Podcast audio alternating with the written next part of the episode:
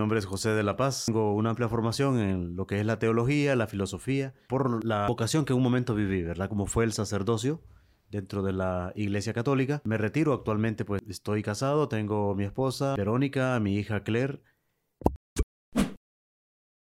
Bueno, estamos en lo que sería el quinto episodio de el podcast. Esta noche estoy con don José de la Paz. Hasta donde sé, don José de la Paz es originario de Lepaterique. Em, también tuvo formación en teología, en el sacerdocio. Actualmente es consejero en el Instituto San José. Se dedica a, como, como vocación, ¿no? Porque es una vocación al final, a lo que es la pedagogía, la instrucción de, de jóvenes, de la juventud y de los, de los muchachos adolescentes de, de hoy en día. No sé si algo me faltó o quiere empezar contándonos un poquito de quién es. Bien, pues mucho gusto, Marcos. Gracias por la invitación. Sí, mi nombre es José de la Paz, eh, Noche La Tuclet, ¿verdad? Como el que ya conocemos, sino Cervellón López. Y sí, eh, tengo una amplia formación en lo que es la teología, la filosofía, eh, por la, la, vocación que en un momento viví, ¿verdad? Como fue el sacerdocio dentro de la Iglesia Católica. Y llegó un momento pues en el que me doy cuenta que, que no es lo mío, ¿verdad? Que no es lo mío, gracias al discernimiento, al acompañamiento espiritual. Me retiro actualmente pues eh, estoy casado, tengo mi esposa Verónica, mi hija Claire y cuento actualmente con 42 años, ¿verdad? No me siento viejo, me siento en la plenitud de la vida y pues es un gusto estar con ustedes y compartiendo el día de hoy la vida. De hecho se mira, le diré, se mira joven, se mira muy bien. Eh, creo que habíamos platicado anteriormente y me gustaría ondear un poco en eso eh, en cuanto a su, su vida y su experiencia en la fe, en la fe cristiana. Me mencionó, una vez me dijo una frase que fue como niño de iglesia, que desde pequeño pues su madre, su padre lo llevaban. Eh, ¿cómo, ¿Cómo empieza o cómo comienza eso que terminó germinando e inclusive una formación de, sacerdocio. No sé si nos cuenta un poco de cómo fue la trayectoria que lo llevó a tomar esa decisión y cómo es esa, esa vida, porque es una vida de mucha pues entrega, eh, negación personal y cada quien, eso creo que es de tener el, el llamado, ¿no? Como usted lo mencionó. Y bueno, no sé, ¿para qué sigo hablando yo? Muy bien. Eh, un poco de lo que fue la historia, de dónde nace eh, la inquietud por dejarlo todo, ¿verdad? Y consagrarse al Señor, aunque todos somos consagrados, ¿verdad? Por el bautismo.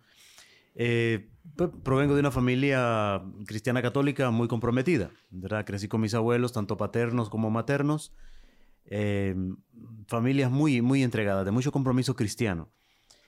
aquello de hacernos orar desde muy niños, no irnos a la cama sin antes darnos la bendición no levantarnos sin antes recibir la bendición de mamá, de papá, de los abuelos.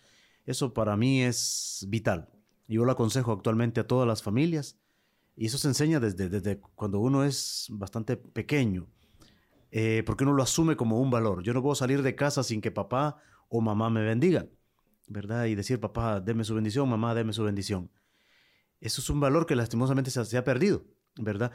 Yo crecí pues con eso dentro de esa dentro de esa sensibilidad religiosa, ¿verdad? Eh, otro eh, elemento importante, además de la oración, todas las prácticas religiosas que se viven en una familia cristiana, también la música, Marcos, tiene mucho que ver. Lástima que no traje mi guitarra hoy.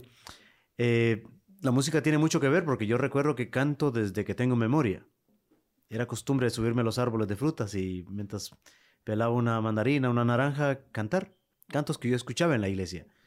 A los ocho años comienzo a tocar la guitarra y ya acompaño mi canto con la guitarra. Crezco dentro de un movimiento en la iglesia que se le conoce como Camino Neocatecumenal. Y el compromiso fue, fue creciendo. Tuve novia, ¿verdad? Tuve, tuve dos novias antes de ingresar al seminario, porque un primer, una primera motivación que tuve fue el matrimonio, ser padre de familia. Luego, por el mismo compromiso cristiano que siempre tuve, trabajar con jóvenes, trabajar como catequista, trabajar eh, con coros, tanto a nivel de estudiante como en la iglesia. Eh, los sacerdotes fueron viendo ese compromiso en mí, esos dones, esos, esas gracias que Dios concede, y comenzaron como a motivarme, a inquietarme. si no me había nunca pues interpelado o cuestionado si a lo mejor Dios me, me estaba llamando a entregarme por completo.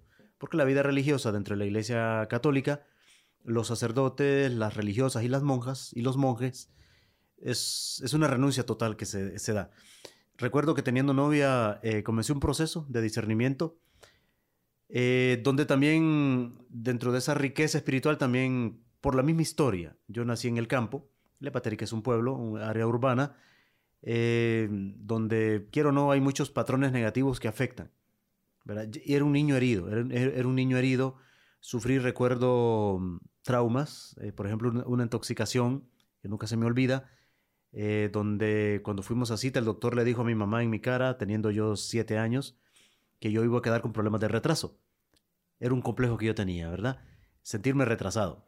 Y no, no era retraso, sino un problema de, retención que me afectó hasta la adolescencia. Yo después me di cuenta, ya con, a los 22 años visitando el psicólogo, eh, tenía miedos, angustias, temores. Crecí, tuve una niñez muy...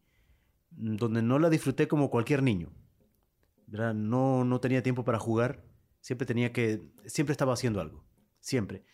Em, y así, sin embargo, fue una, a la vez fue un ambiente sano, de mucho compromiso cristiano, como digo, y teniendo novia, recuerdo que mm, fue sembrada en mí la inquietud.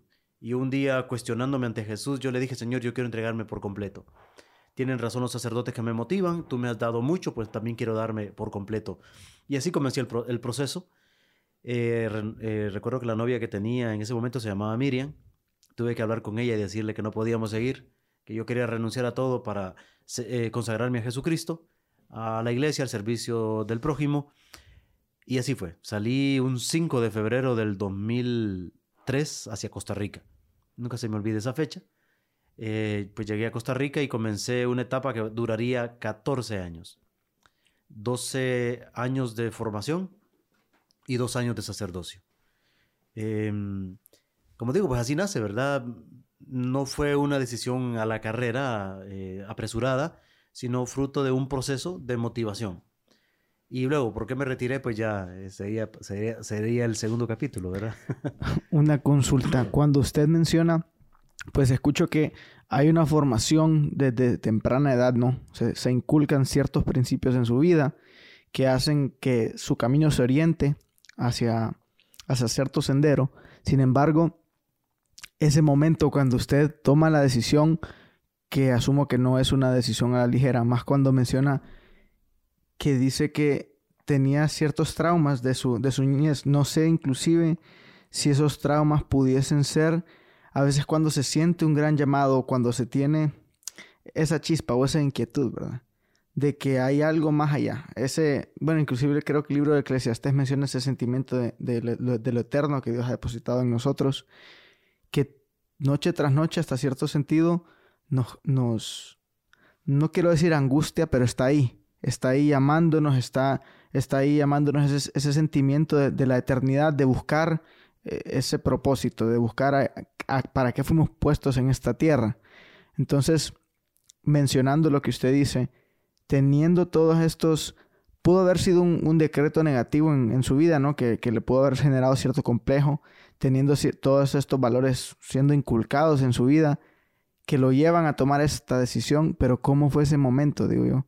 O sea, cuando usted dice, inclusive si me dice que tenía novia, tenía novia, ¿cómo toma la decisión en su corazón o qué pasó por su cabeza o ubíqueme en su posición mental, cómo estaba José de la Paz en el momento de tomar la decisión, voy a dedicarme al sacerdocio, sabiendo, porque asumo que usted estaba muy enterado del, tipo de, vida y de sacrificio que conlleva, ¿no?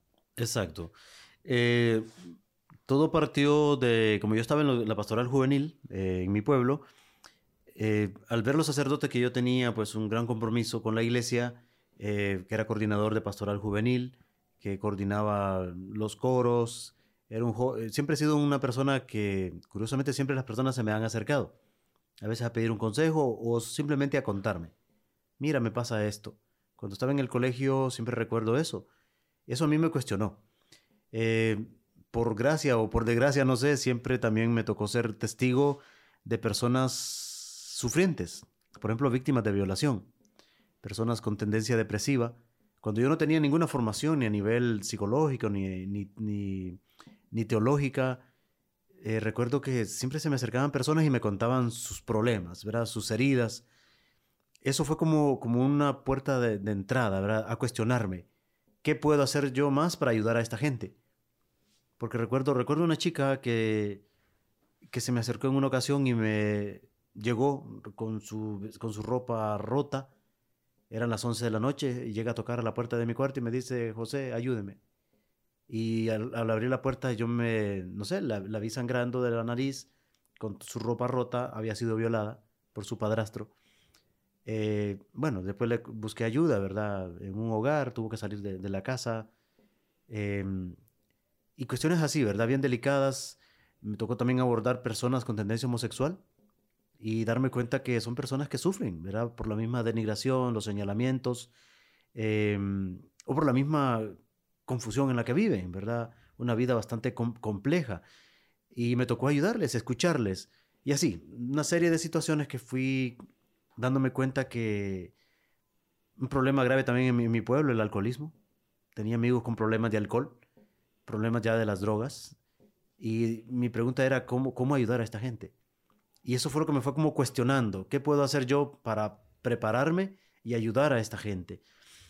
Y pues un día hablé con un sacerdote guatemalteco, se llama, un sacerdote se llama Andrés Cholotío, eh, si por casualidad mirar este audio, pues él se acordará bien de todo este proceso.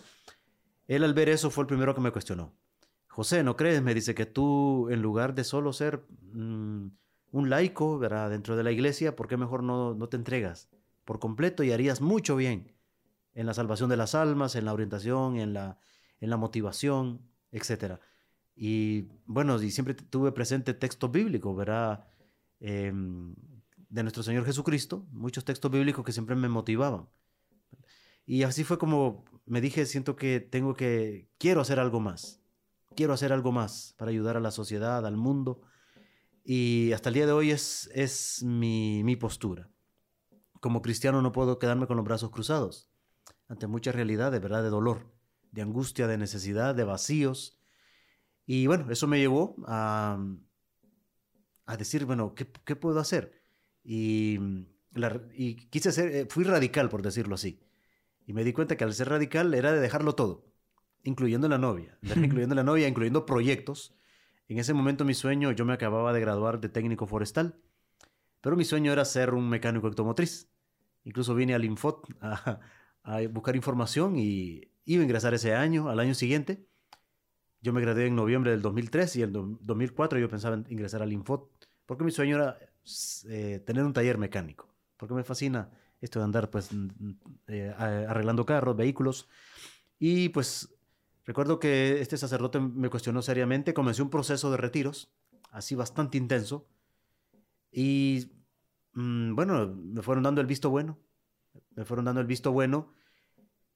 Mm, sin embargo, seguía teniendo dentro de mí miedos. Miedos, tenía traumas que yo no era consciente. Y a mí hoy en día no me da miedo, no me da pena, vergüenza hablar de una situación muy real que muchas personas sufren, como son los acosos sexuales. Yo sufrí dos acosos sexuales de parte de mujeres mayores que yo cuando yo era niño o adolescente, y también el acoso de dos personas allegadas a la familia acoso. Gracias a Dios no fue violación consumada, pero sí acoso. Y yo no, no era consciente que aquello también provocaba un, un efecto crisis. En ese proceso de desarrollo. Pues ingresé aún con esas heridas, con esos miedos. Em, di el paso, eh, ingresé, fruto también del trauma, el miedo más grande que yo tenía eran los estudios. Porque a mí los estudios de primaria, básica, eh, me costó un mundo, un mundo. Fue un verdadero desafío. ¿Por qué? Porque yo tenía el complejo que ya, ya conté, ¿verdad? Lo de la intoxicación que sufrí, que era con un medicamento que era para la epilepsia de, mi hermano menor. O sea, fue un problema neurológico. Y sí me afectó gravemente. A pesar de ese miedo, los sacerdotes me dieron el visto bueno y me dijeron, no, te aprobamos, ingresas. Normalmente es un año de discernimiento, a mí solo me tuvieron como cinco meses en discernimiento y me aprobaron. Y fue cuando viajé a Costa Rica. Y mm, bueno, así empezó esa, esa historia. Percibo, por lo que me comenta, como cierto sentimiento intensificado de empatía hacia terceros, hacia las demás personas, como un pilar fundamental en, base a su testimonio de tomar esta decisión. Ese sentimiento intensificado de empatía, sumado de la mano con la vida, Dios, ¿cómo saberlo? Que lo exponía constantemente a estas situaciones agobiantes de terceros. Hay un pasaje, de hecho, que se me viene mucho a la mente. Está en Romanos cuando menciona que somos a los que predestinó también llamó a ser hechos conforme a la imagen de su Hijo Jesús. Y muchas veces, creo que hasta de manera inmadura, podemos apropiarnos del, del versículo como cierta elección o cierta predestinación, pero si vemos la complejidad del versículo, menciona ser hechos, estamos llamados a ser hechos conforme a la imagen de su Hijo, conforme a la imagen de aquel que se cayó cuando le escupieron, que muchas veces dejó que lo golpearan y, por, y dio su vida por el mismo que lo estaba golpeando. Eso habla mucho de negarse a uno mismo, habla mucho de empatía, habla mucho de despojarse. Entonces, ese es tal vez el, llamado. Y puede ser, como joven le admito, puede ser intimidante cuando vemos esta realidad. Tal vez cuando hemos fijado ciertos estandartes o ejemplos en nuestra vida y llegamos a la realización de a qué nos estamos metiendo. Este, este llamado que Dios hace que resulta a veces frustrante, porque en mi caso cuando uno se ve expuesto, imagínense, no, no lo sé, pero es lo que percibo, estar en medio de personas que sienten ese apego o esa facilidad en acercarse para platicar temas como depresiones, como confusiones, como angustias, como inseguridades, como violaciones, inclusive agresiones. Y uno puede inclusive llegar a caer en eso de, ¿qué, está pasando? ¿Por, ¿Por, qué me sucede? ¿Por qué me veo envuelto? Más cuando estamos ensimismados, ¿no? Eh, muchas veces trato de entrar como en mucha introspección cuando puedo llegar a quejarme con la vida o frustrarme o decir, ¿por qué yo veo en mi entorno y veo que tal vez lo que yo estoy viviendo no es normal y soy expuesto a cosas que otras personas no, normalmente no deberían de ser expuestos o qué es esto que está sucediendo. No sé si eso pasó por su cabeza en algún momento cuando pues era testigo o estaba presente en medio de este montón de dificultades a las cuales las personas tenían la apertura de acercársele a platicarlo.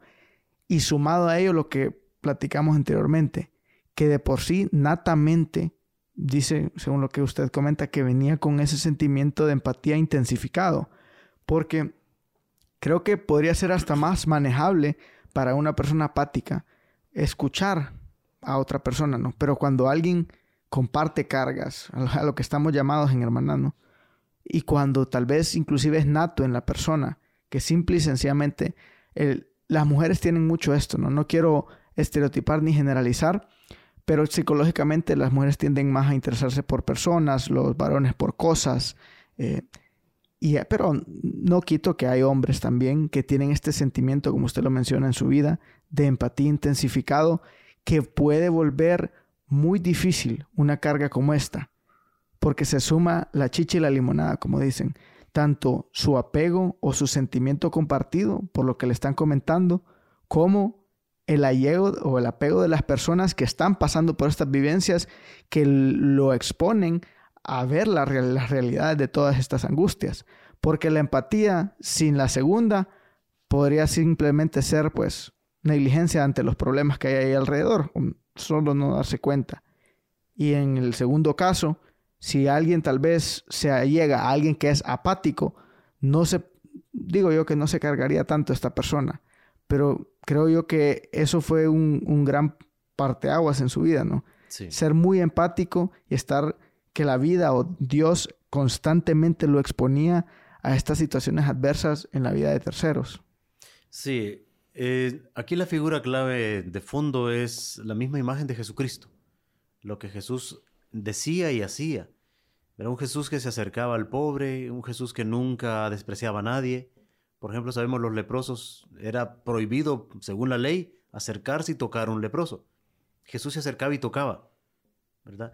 Eh, a mí me dolía mucho en, mi pueblo, en Lepatarí, que hay un mal que yo lo considero un cáncer y es el alcoholismo.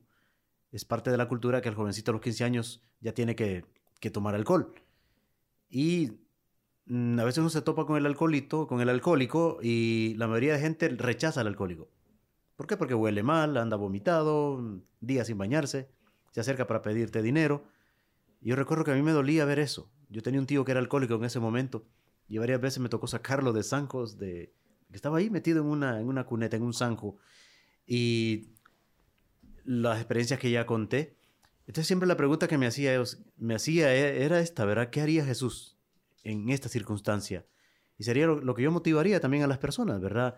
Yo me decía, no podemos ser cristianos de nombre, ¿verdad? No podemos ser cristianos solo de nombre o de título, de etiqueta, sino mm, de qué manera yo soy imagen de Dios, lo que usted decía al inicio. De qué manera yo encarno también la, presencia de Dios ¿Cómo la llevo ahora? ¿Cómo la vivo? ¿La hago realidad en medio del mundo actual en el que vivimos? Y eso me ayudó mucho. También hay un texto bíblico donde Jesús nos dice, ustedes son la sal y la luz del mundo. Si la sal pierde su sabor, ¿con qué se salará? Y ese texto siempre me, motivaba. Entonces yo en mis oraciones siempre le, pedía y le pido hasta hoy en día, Señor, permíteme ser sal y luz tuya en este mundo sal que dé sabor a un mundo de tantos sinsabores, luz que ilumine en medio de tantas oscuridades.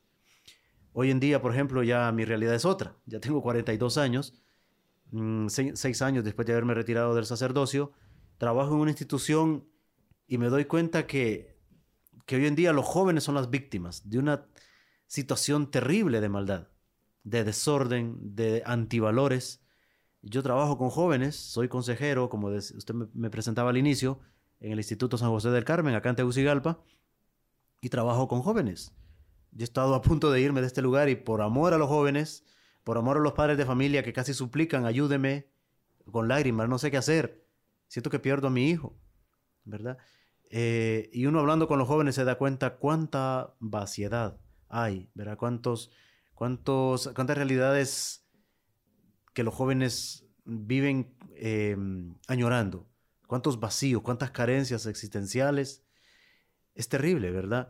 Cuánta, cuánto borbandeo de, de, una, de una realidad de antivalores. Hablemos, por ejemplo, de la música hoy en día, es terrible. Todo lo que ellos escuchan, ¿verdad? gran parte de la juventud. Entonces, esto, hasta el día de hoy, siempre mi oración es, es, esa. Señor, permíteme en este día ser sal y luz tuya en este mundo. Y créame que Dios, Dios escucha. Cuando yo me salí del sacerdocio, Mm, me salí con esa convicción. Señor, yo me retiro, pero la formación que un día te pedí, me la concediste. Ahora permite que esa, esa, esa formación no, no, no, se me arruine, no se me hiele, como decimos acá, sino que la cuide como ese tesoro y la pueda utilizar en el momento oportuno, con la palabra y el gesto oportuno. Ayer, por ejemplo, le conté que andaba en, unos, en un, 15 años, ¿se acuerda? Eh, y estaba en, una fiesta, ¿verdad? Ahí con la bulla, las luces y el pastel y toda la bulla. Y me comienza a escribir una jovencita. Y el problema es, la situación es, me dice, mm, ayúdeme, dígame algo que, que evite que yo me quite la vida. Dice, la tercera persona que, que me viola. ¿Qué hago? No sé qué hacer. Dice, mi vida no vale nada, soy una basura, me siento sucia, me siento yo, yo dije, pero si estoy en una fiesta, ¿verdad? Que, sin embargo, dije, no puedo ignorar esto, esta niña está en una crisis, eran las 11 de la noche. Y en ese momento yo dije, Señor, ¿qué harías tú? Pues tú le dedicarías ese espacio. Y me olvidé de la fiesta por un momento y comencé a, escribirle, a responderle. Y decirle, bueno, empezar con el mensaje a, levantar en ella, pues primero la, esperanza, el ánimo, el espíritu, y decirle, no, tú, tú vales, ¿verdad? Por lo que un desgraciado te haya hecho, como una situación como esta tan delicada, mm, no, no es eh, razón para que tú pues te des por vencida, ¿verdad? Eh, ha, pasado, y esta chica desgraciadamente a su papá se lo, se lo mataron hace como unos siete años. Es una situación bien dolorosa, bien dolorosa. Y ella, sin embargo, dice, no sé, no entiendo, dice, ¿por qué yo le pido al Señor que me conceda la pureza? Yo quiero entregarme a Dios puro, pura. Eh, quiero conservar mi, virginidad, dice, ¿y por qué, por qué tantos atentan contra mi cuerpo? yo le decía precisamente porque lo que, lo que tú tienes o sientes o quieres hacer es un don de Dios, que el mundo no te lo enseña. ni el demonio, ni la carne. Entonces, por eso el mal atenta tanto contra o quiere arrebatarte esa pureza. ¿Verdad? Eso me pasó ayer, ayer, ¿verdad? Por decir algo. Imagínense qué curioso. Es curioso cómo aquello que más atesoramos, que guardamos o que está dentro de nuestro corazón, como que el mundo se pusiese de acuerdo en arrebatárnoslo. Y creo que es, es la lucha constante que podemos llegar a tener los seres humanos. Y ahí es donde radica la necesidad del respaldo de la, de la cobertura de Dios en nuestras vidas, ¿no? Esa fuerza omnipresente, omnisciente, que va a estar ahí para con nosotros, para ayudarnos a afrontar la vida, que puede llegar a ser no puede, llega a ser injusta en muchas ocasiones y precisamente donde más nos duele, donde más nos duele. Y creo que eso es lo que todos somos, somos víctimas de, estas de estas tragedias que vivimos en el día a día. Cuando usted menciona el segmento específico de la juventud, usted siente a sus 42 años que en sus tiempos de adolescencia, inclusive de sus 20 años, hay un contraste fuerte en la psicosis, eh, el estado anímico, eh, la realidad de los jóvenes de contemporáneos con los de su época? Cada, cada época, digamos, tenía sus desafíos para la juventud. Pero yo soy muy consciente que hoy en día la juventud tiene muchísimos más desafíos, ¿verdad? Muchísimos más desafíos.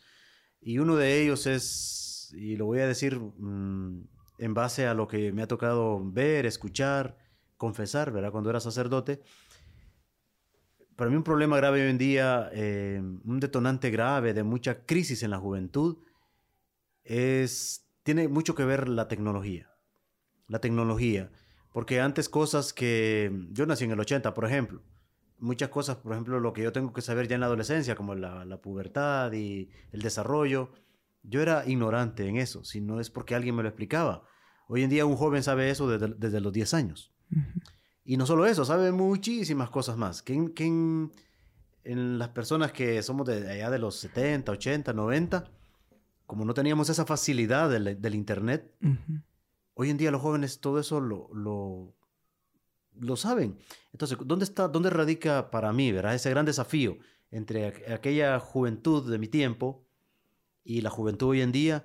Es que el joven tiene tanta, tiene a mano o accesibilidad a tanta información que sabe de todo. Pero ¿dónde está el problema? Que como carece de madurez para asumir tanta información, quiere experimentarlo todo sin tener la debida preparación. Y aquí hablemos, por ejemplo, incluso del, aspecto de la misma vida sexual. Verá eh, el tema de las drogas, el tema de pertenecer a un determinado grupo, ideología. Sí, pero no tengo la madurez. Estamos hablando de una chica de 14 años.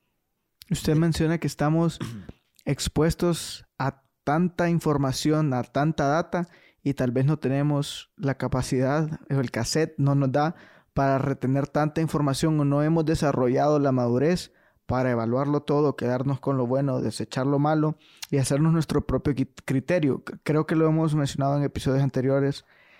El mundo ahora es nuestro marco de referencia y hay tanto al acceso que inclusive abre paso a las comparaciones tóxicas de jóvenes, como usted menciona, que su referencia de competencia o de competitividad con algún profesional alguna persona, algún, algún logro ajeno, es como una persona que puede llegar a tener mucho más trayectoria. Eh, su acceso a la información, como usted lo mencionó, eh, va más allá de lo que él puede retener en, su, en el desarrollo actual que tiene cognitivamente hablando, en su cerebro, eh, y estamos, al no tener desarrolladas nuestras personalidades, no poder hacernos de nuestro propio criterio de manera madura, creo yo que eso nos vuelve más expuestos cuando estamos jóvenes a ser indoctrinados, dogmatizados de uno u otro bando.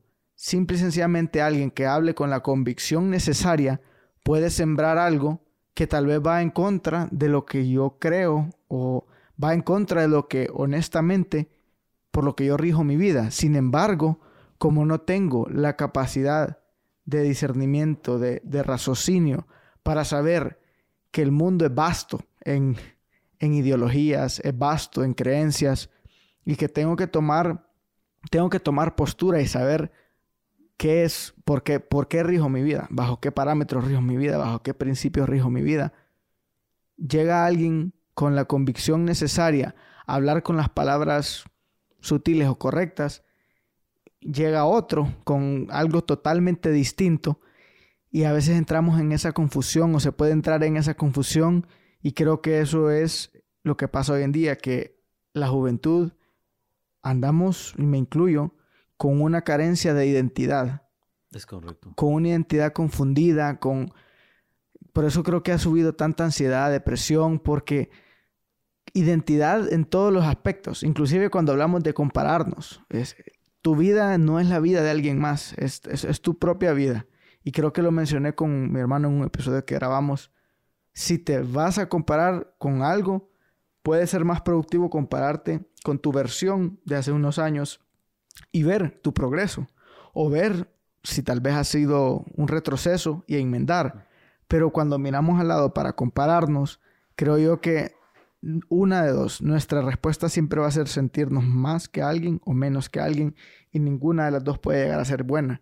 Y también con, con qué nos estamos comparando. Ya no hay un marco de referencia, está todo ahí expuesto y como usted dice, tal vez no tenemos la retentiva para tener tanta información y nos termina perdiendo, ¿no? Terminamos perdiéndonos como seres humanos, porque creo que en esta, en la actualidad, en este mundo contemporáneo, ya a todas edades uno puede experimentar esas, esas crisis al tener todo, esa gratificación instantánea al, al acceso de nuestros pulgares, de nuestras manos.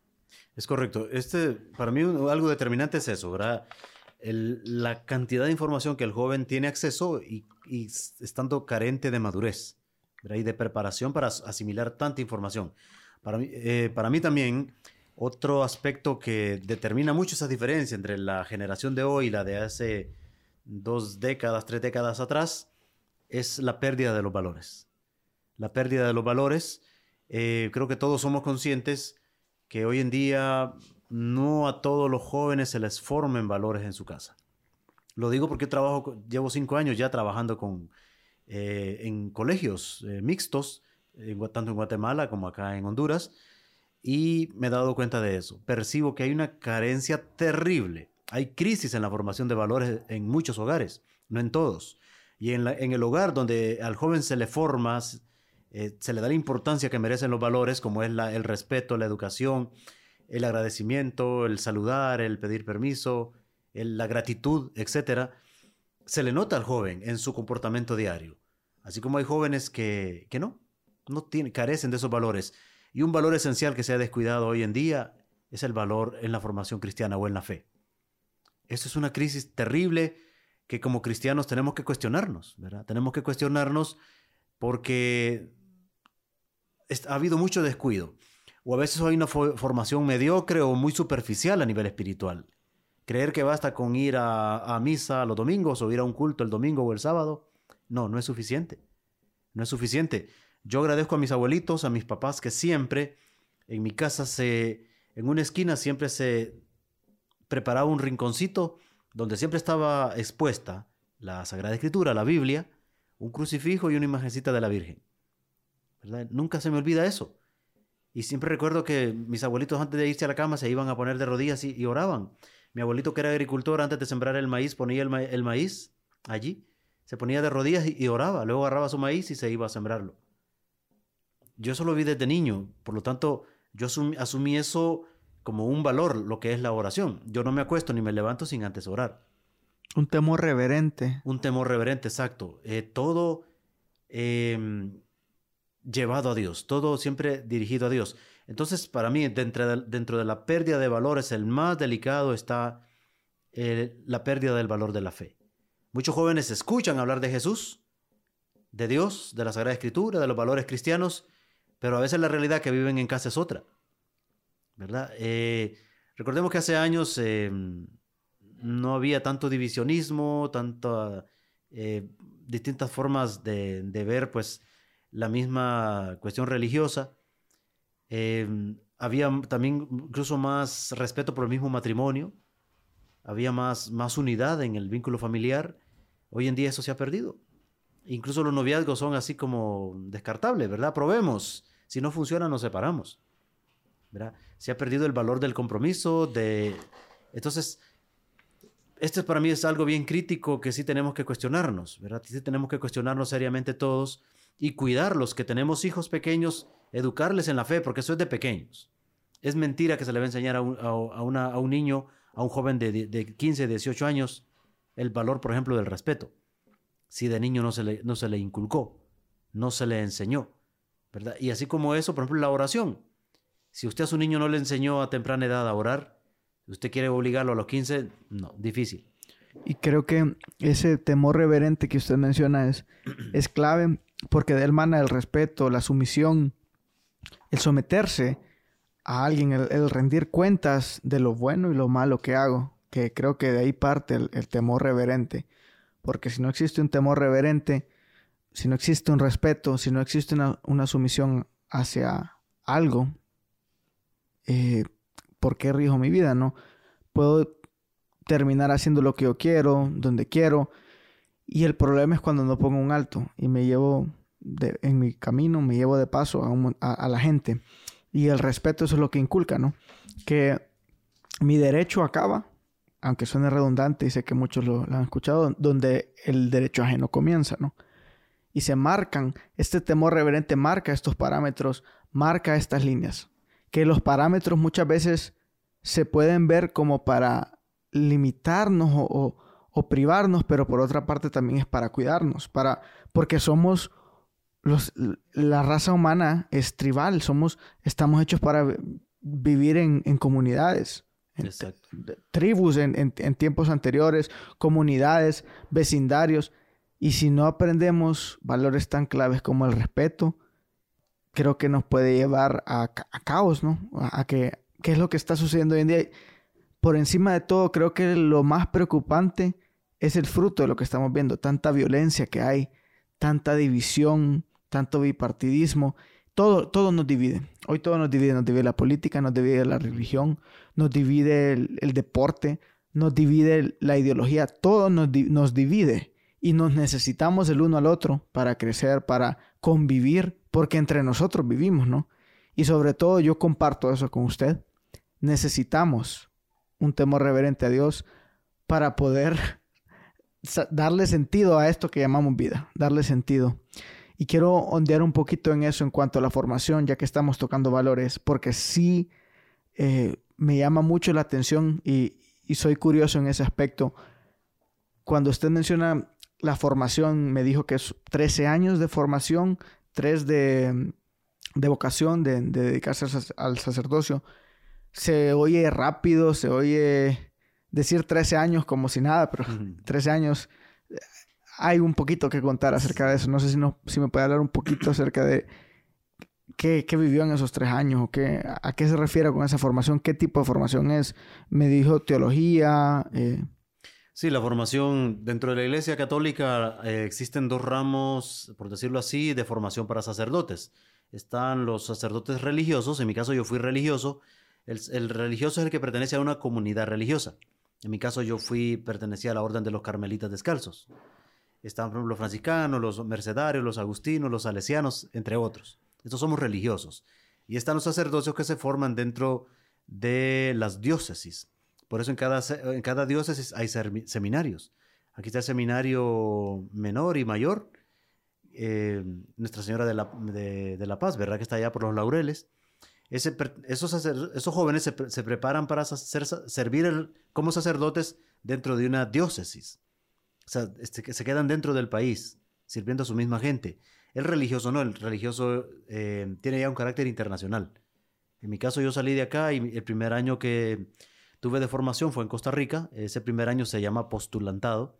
Es como un año introductorio, ¿verdad? Introductorio donde por lo que les conté de la intoxicación, que yo pasé en, en, blanco todo lo que es cuestión de gramática, muchas cuestiones de, matemáticas. Eh, recuerdo que yo iba pésimo, eh, por ejemplo, en, ortografía, en redacción. Tanto así que si, se acuerdan antes se podía escribir todo en mayúscula para, no, acentuar. Yo escribí así. Me hicieron un examen y me dicen, usted está requete mal. Y en cuestión de seis meses yo llevé todo un curso de gramática, de español o gramática. Y gracias a eso yo logré pues superar esto. Igual cuestiones de matemáticas y de muchas otras em, materias. Bueno, esto es como preparando, porque el siguiente año ya uno pasamos de Costa Rica a Guatemala. En Guatemala estudiamos tres años de filosofía, desde la, la filosofía presocrática hasta la filosofía moderna.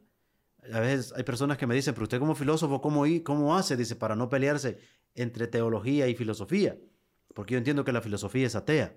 Y no, la filosofía no es atea ni, ni deísta, tampoco, no. La filosofía eh, lo que recoge, digamos, es toda la capacidad de pensar, de, de apoyada por la lógica de ordenar las ideas y los pensamientos del, del ser humano. ¿verdad? Ese sentido tiene la lógica dentro de la... Digamos que la lógica es un, auxiliar de la filosofía. Y por eso estudiamos todo el pensamiento filosófico a lo largo de la historia, de la humanidad. Ahorita que toca eso, ¿sabe qué? En mi caso particular, siendo, compartiendo la fe que usted comparte, siendo un creyente en, en la persona de Jesucristo como nuestro Señor y Salvador, muchas veces soy muy curioso y, estoy abierto a empaparme de conocimiento y ha sido en mí cierta duda, no, no, no desagradar al, a mi máximo referente, no desagradar a, a, Dios por lo que yo puedo permitir que entre a mi vida y me gustaría ondear en ese aspecto, eh, ya que menciona que ustedes inclusive incurren en, estudios ya académicos en lo que es la filosofía, mencionó el estudio eh, presocrático, no sé si estudiara un poco el, estoicismo. Todo, todos esos, esos, ramos de la filosofía los estudiamos, ¿sí? ¿Cuál sería su perspectiva o cómo colinda, cómo se lleva de la mano la fe con la filosofía? ¿Cuál podría ser su, su perspectiva al respecto? Que creo que por ahí va su comentario. Ok, sí. Recordemos que hay filósofos ateos. Podemos mencionar, por ejemplo, a mm, el mismo Freud, ¿verdad? Karl, Marx, eh, eh, Friedrich Nietzsche, alemán entre otros, ¿verdad? Entre otros grandes eh, pensadores filosóficos que estaban dentro de, pues, del mundo ateo. Incluso Nietzsche escribió un libro que se titula Dios, ha muerto. Yo, lo, yo lo maté, dice, ¿verdad?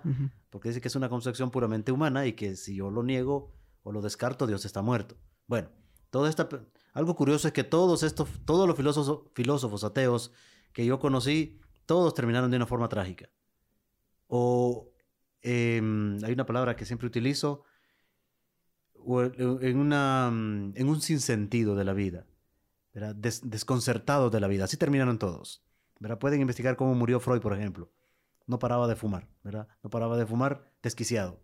Esa es la palabra que utilizo, desquiciados. Como un detalle curioso, ¿verdad? Ahora que toca eso, siempre he considerado, más cuando leemos a veces pasajes en Eclesiastés, me pasa a veces cuando tengo crisis existenciales, que el conocimiento a veces no, no medimos el peso del conocimiento. Y eso va de la mano con lo que mencionamos cuando tenemos acceso a tanta información que podemos perder la cabeza. Esos filósofos de tiempos atrás, y podemos mencionar varios, yo creo que no solo Freud, hay varios, inclusive el mismo Martín Lutero, eh, entre otros, que terminaron, creo que el rey Salomón, si nos remontamos a tiempos antiguos, cuando leemos Eclesiastés hay pasajes que son ciertamente pesimistas o porque se llega, se llega tanto, yo creo que tanto conocimiento que se absorbe que nos, que no sé si tenemos la capacidad de ser seres humanos finitos, si tenemos esa capacidad de retener toda la infinita sabiduría que encierra esto que llamamos realidad, que llamamos mundo, en el plano físico como metafísico, puede, puede llegar a ser abrumante, ¿no? Y creo que eso es lo, el fenómeno que vivieron todos estos filósofos, que se tomaban la tarea de pensar, gran cosa el pensar, pero pensaban, abrían puerta a la introspección y es, pesado, es, pesado el, conocimiento, la, la, autorrealización del ser humano, la autoevaluación, darse cabida a pensar y creo que eran personas que lo hacían a diario, que puede hacer que llegaron a niveles en los cuales no pudieron retener tanto, de tanto que pensamos, que no, no pudieron con eso y termina uno con estas ansiedades. No sé qué piensa al respecto. Hay un caso curioso de un santo en la iglesia, Santo Tomás de Aquino, el, el, pues, padre del, del, tomismo. Él, por ejemplo, escribió, escribió, una serie de más de 12 libros que se, le dio como título La Suma Teológica, donde quería explicar todo el misterio de Dios. pero él lo hacía desde, de una manera puramente cerebral, desde sus conocimientos puramente humanos.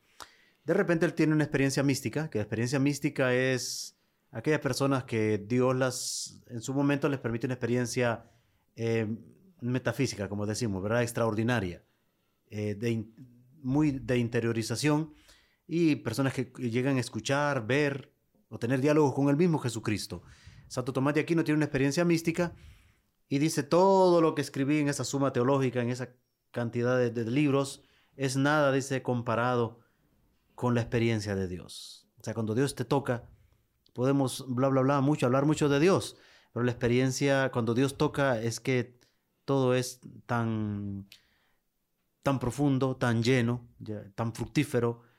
Y Santo Tomás de Aquino, Aquino tuvo esa experiencia. ¿verdad? Y lo comento a él por lo que usted me está mencionando, ¿verdad? Que sí, es cierto. Y muchas personas a veces quieren comprender o, dar a entender muchas cosas con la simple razón. Y los mismos filósofos cayeron en la cuenta, me refiero a los filósofos creyentes, ¿verdad? Los cristianos, que dentro de la iglesia tenemos todo lo que llamamos los padres de la iglesia, que está San Agustín, Santo Tomás, San Anselmo, que fueron grandes artífices y defensores de la teología, de lo que los filósofos em, antiguos hablaban del famoso motor inmóvil. ¿Quién es el motor inmóvil? Porque ellos eh, percibían que había una fuerza extraordinaria, creadora, y decían, ¿pero qué es eso? Los mismos, sabemos que los mismos atenienses, y lo, leemos en las mismas cartas de San Pablo y en los Hechos de los Apóstoles, que eh, San Pablo cuando va a Atenas, por ejemplo, ve que hay un altar dedicado al Dios desconocido. Y es es la puerta de entrada que que San Pablo utiliza para decir, yo vengo a hablarles de ese Dios que ustedes llaman desconocidos. Eh, se llama Jesucristo. Y, y como dice el texto, que todo iba bien hasta que él habla del tema de la resurrección, porque ellos no creían en el tema de la resurrección, más sí por el tema de la reencarnación. Bien, pero ese es otro tema. Entonces es curioso, verá cómo la persona muchas veces queriendo conocer pueden soberbecerse. Y hay mucha gente así. A mí me da mucha, mucha lástima personas que llegan a odiar la filosofía. Yo tengo una prima que un día llega angustiada a mi casa, allá le paterí, que me dice, primo, ayúdeme a entender esto de que no lo entiendo, era de Kant. Kant es uno de los filósofos más complicados de entender. Primero por ser alemán, ¿verdad? Y luego por su, por su argumento filosófico. Bueno, en fin, yo traté de ayudarle en lo que pude. A mí también Kant me, costó un poco entenderlo, pero le ayudé, entre otros autores eh, filosóficos. Y ella tenía una clase grabada, yo escuché al profesor y la verdad que yo le digo, este profesor, en lugar de generar amor por la filosofía, está creando aversión hacia la filosofía. La filosofía no es mala. Ya dije que el fin de la filosofía es que el hombre conozca la sabiduría, o el hombre alcance la sabiduría a través del conocimiento, de la verdad. Jesucristo mismo planteó el mismo argumento. Conocerán la verdad y la verdad los hará libres. ¿Verdad? Pero ¿cuál es mi argumento? Si mi argumento es cerrado, yo no voy a poder encontrar la plenitud de la verdad. Y por eso todos los cristianos debemos ir tras esa verdad.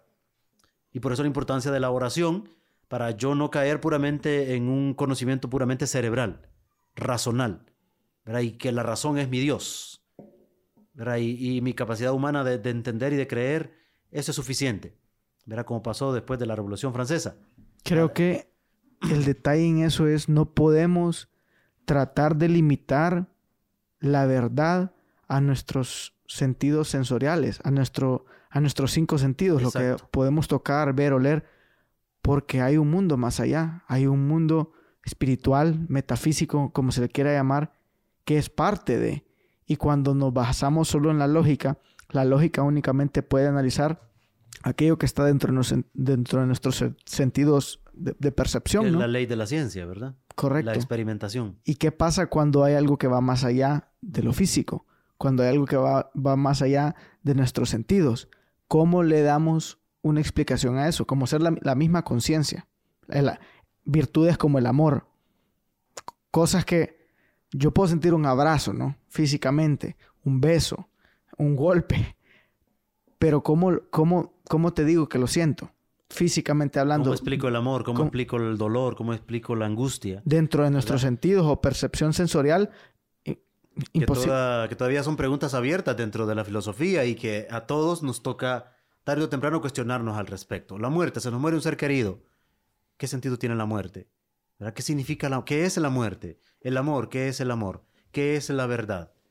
Eso lo ya, ya tenemos definiciones de, de filósofos en su tiempo, pero actualmente yo tengo que filosofar.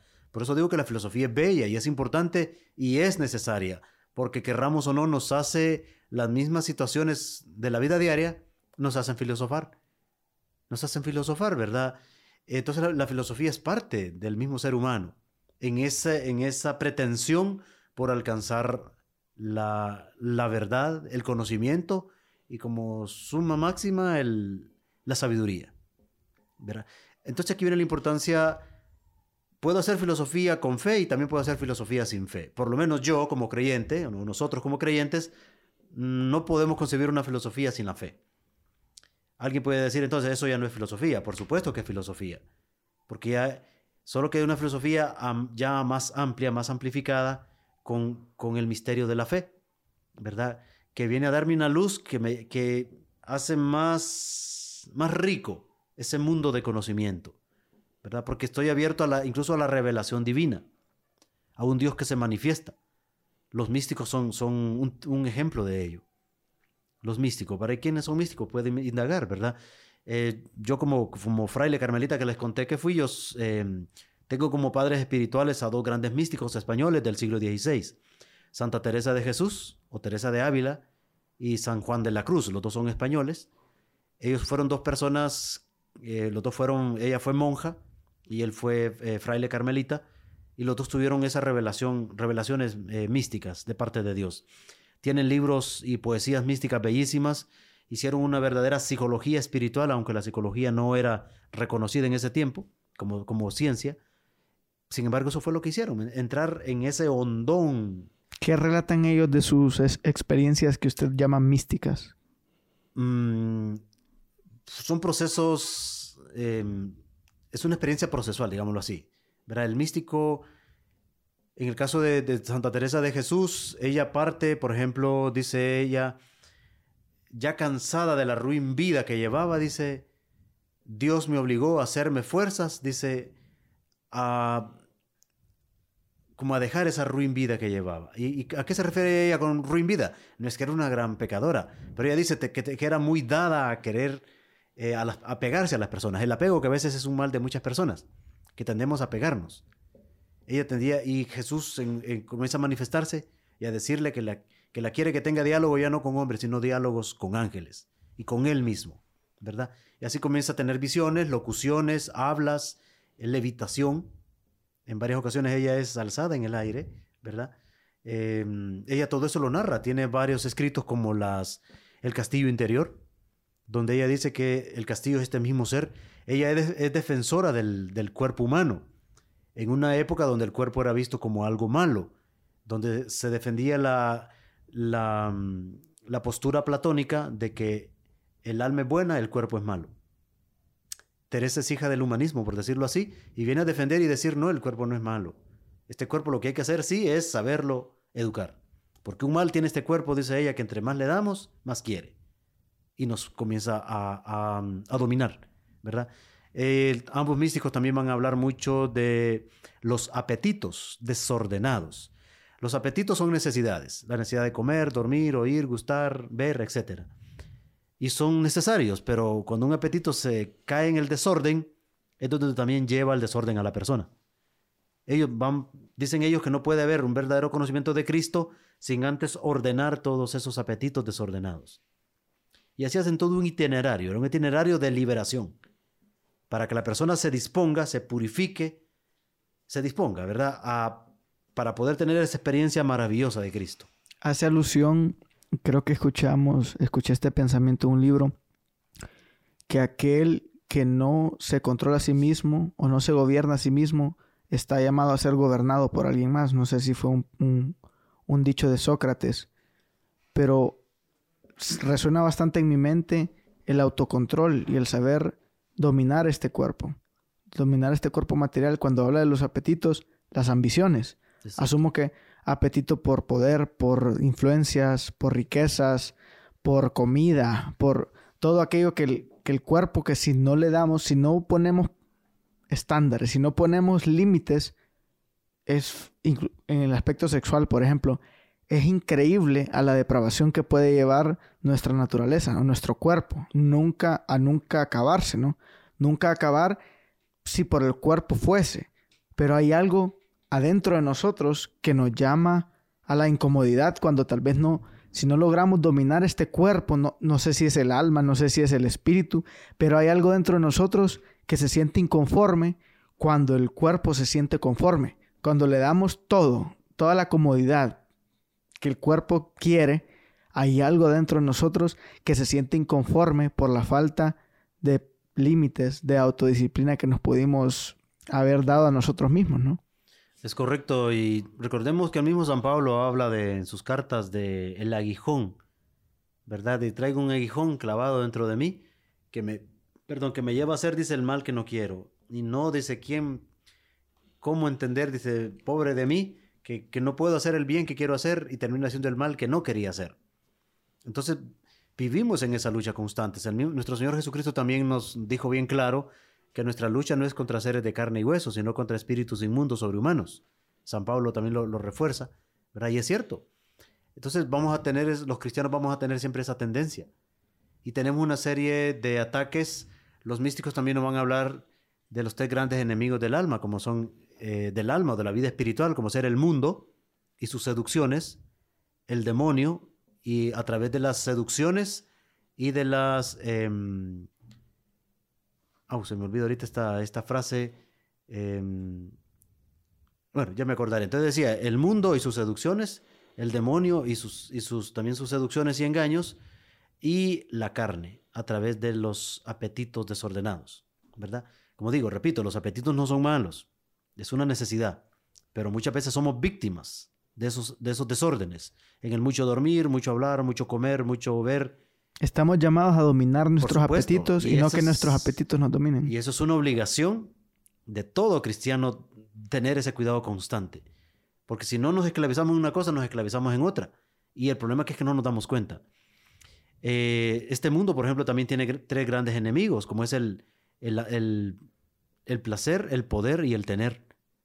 Y también son enemigos que nos declaran la guerra. Entonces todo esto habla, habla lo que son los místicos. Cuando mencionó a, esta mística y habló del despojarse, creo que lo pasamos rápido, pero eh, qué revelación más fuerte es el, aprender a despojarse. Eso fue gran parte de su viaje místico. Porque podemos apegarnos a, tantas cosas, inclusive a, virtudes, algo bueno, como, como ser un cónyuge, algo que no, se podría aparente ver no como un apego malo, ¿no? Una pareja a la cual somos llamados a hacer la misma carne. No sé si por ahí va lo que ella, la revelación que ella tuvo en cuanto a los apegos, inclusive despojarse de, cualquier otro ser humano, despojarse del querer, de... Sí, lo que, lo que decía, ¿verdad? Que cuando ella dice que estaba ya cansada su alma, ¿verdad? De, la ruin vida que llevaba, es precisamente por esto, por esa búsqueda de la verdad, esa búsqueda de, lo pleno, ¿verdad? De lo total. Y esta tiene que ser nuestra pretensión como cristianos. Si no vamos a ser que, eh, cristianos eh, mediocres, a medias, tenemos que tener siempre esa, esa, vislumbrar ese propósito. Teresa de Jesús, después de años de lucha, de comprender tantas cosas, llega a caer en la cuenta de eso. Y ella, por eso digo que fue un proceso que ella fue teniendo, donde Dios la va purificando, la va haciendo pasar también por algo que ellos dos van a hablar, tanto Teresa de Jesús como Juan de la Cruz, de las noches oscuras. Que las noches oscuras es lo que entendemos en la vida cristiana como desiertos o momentos de aridez. Que la noche oscura es, un momento de crisis donde Dios te mete para qué? Para purificarte. Y esto, este, esto es un tema amplísimo que podríamos hablar bastante, ¿verdad? La noche oscura del alma. La, famosa noche oscura del alma, sí. Pero puede ondear en ello. Sí, no, y bueno, lo podemos abordar todo, pero es un tema, como digo, amplísimo. Yo soy más o menos formado en esto porque como digo, tengo incluso los libros de ellos, las obras, las leí, las releo, me gusta releerlas constantemente, pues ellos hablan de e, esa necesidad que Dios tiene de hacernos pasar por esas noches oscuras. Que el objetivo de la noche oscura es purificar, cuando viene de Dios. Hay noches oscuras que usted o yo me puedo meter en ellas por una negligencia, por irresponsabilidad, por fruto de un pecado. Y la estoy viendo fea, porque yo fui responsable. ¿Verdad? ahí no digamos, que, no digamos que es una noche oscura, no. La noche oscura es, la experiencia de aquella persona que ha sido fiel a Dios, que ha sido constante en el buen obrar y sin embargo no entiende por qué. Y se lo voy a, resumir con un texto que tiene Juan de la Cruz, en un canto que escribió precisamente estando en una noche oscura él y estando preso en una cárcel. Porque en aquel tiempo, eh, bueno, es que es una historia muy larga, ahora si me pongo a hablar de esto, pero dentro del mismo Carmelo, después de que se dio la mm, revolución eh, luterana, ¿verdad? El fenómeno del, Lutero y que se retira y que en Inglaterra se, se, genera todo aquel conflicto, ¿verdad? La separación de la Iglesia Católica, etc. En la Iglesia nace la Inquisición. Y entonces todo aquel que sale con una doctrina nueva es sospechoso. Y la Inquisición comienza a indagarle. A él pues comienzan a verlo como sospechoso. Y lo meten preso incluso. ¿verdad? Es una historia bien larga, como digo. Sin embargo, él estando preso, él escribe una poesía de las más maravillosas, poesías místicas. A ver si la recuerdo. Dice así, se, le conoce como el cántico espiritual del alma. Dice, ¿a dónde te escondiste, amado mío, y me dejaste con gemido? Como el ciervo huiste habiéndome herido, salí tras ti clamando y era sido. Oh bosques y espesuras, espesuras plantadas por la mano del amado, decid si por vosotros ha pasado. Em, y bueno, son, son 43 estrofas, para que se haga la idea. Son 43 estrofas, ¿verdad? De, lamento, del alma. Sí, pero son preguntas, ¿verdad? Que, ¿A dónde te escondiste, amado mío? ¿Quién de nosotros no se ha quejado alguna vez ante Dios? Que siente las preguntas que emanan del sentimiento de ausencia. ¿Dónde está, Señor, ¿verdad? En este momento de prueba. ¿Por qué clamo a ti y no te veo? Eso mismo dice esta poesía. Después se la explica. ¿A dónde te escondiste, amado mío, y me dejaste con gemido? El gemido del alma que creo que todo nos ha pasado, ¿verdad? ¿Y qué es un gemido? Es aquel dolor, ¿verdad? Que expreso a través de un, ay, ¿verdad? Un, Dios mío, ¿verdad? Si tú no me ayudas, ¿qué hago? Es aquel dolor, a veces expresado también a través de la lágrima. ¿A dónde te escondiste, amado mío, y me dejaste con gemido? Como el siervo huiste habiéndome herido. Salí tras ti clamando y eras ido, o sea, y te fuiste. Y como que me silbas. Eh, como le digo, son, son más de 40 estrofas de una, una, experiencia bellísima que él está teniendo estando encerrado en una cárcel. Cuando él no ha hecho nada, después pues lo declaran santo y todo, porque dicen era inocente, sí, pero ya lo habían hecho sufrir. Normalmente aquella persona que es fiel a Dios va a pasar por este tipo de sufrimiento, por este tipo de purificación. Es que se hace vivo aquello también de, la Sagrada Escritura.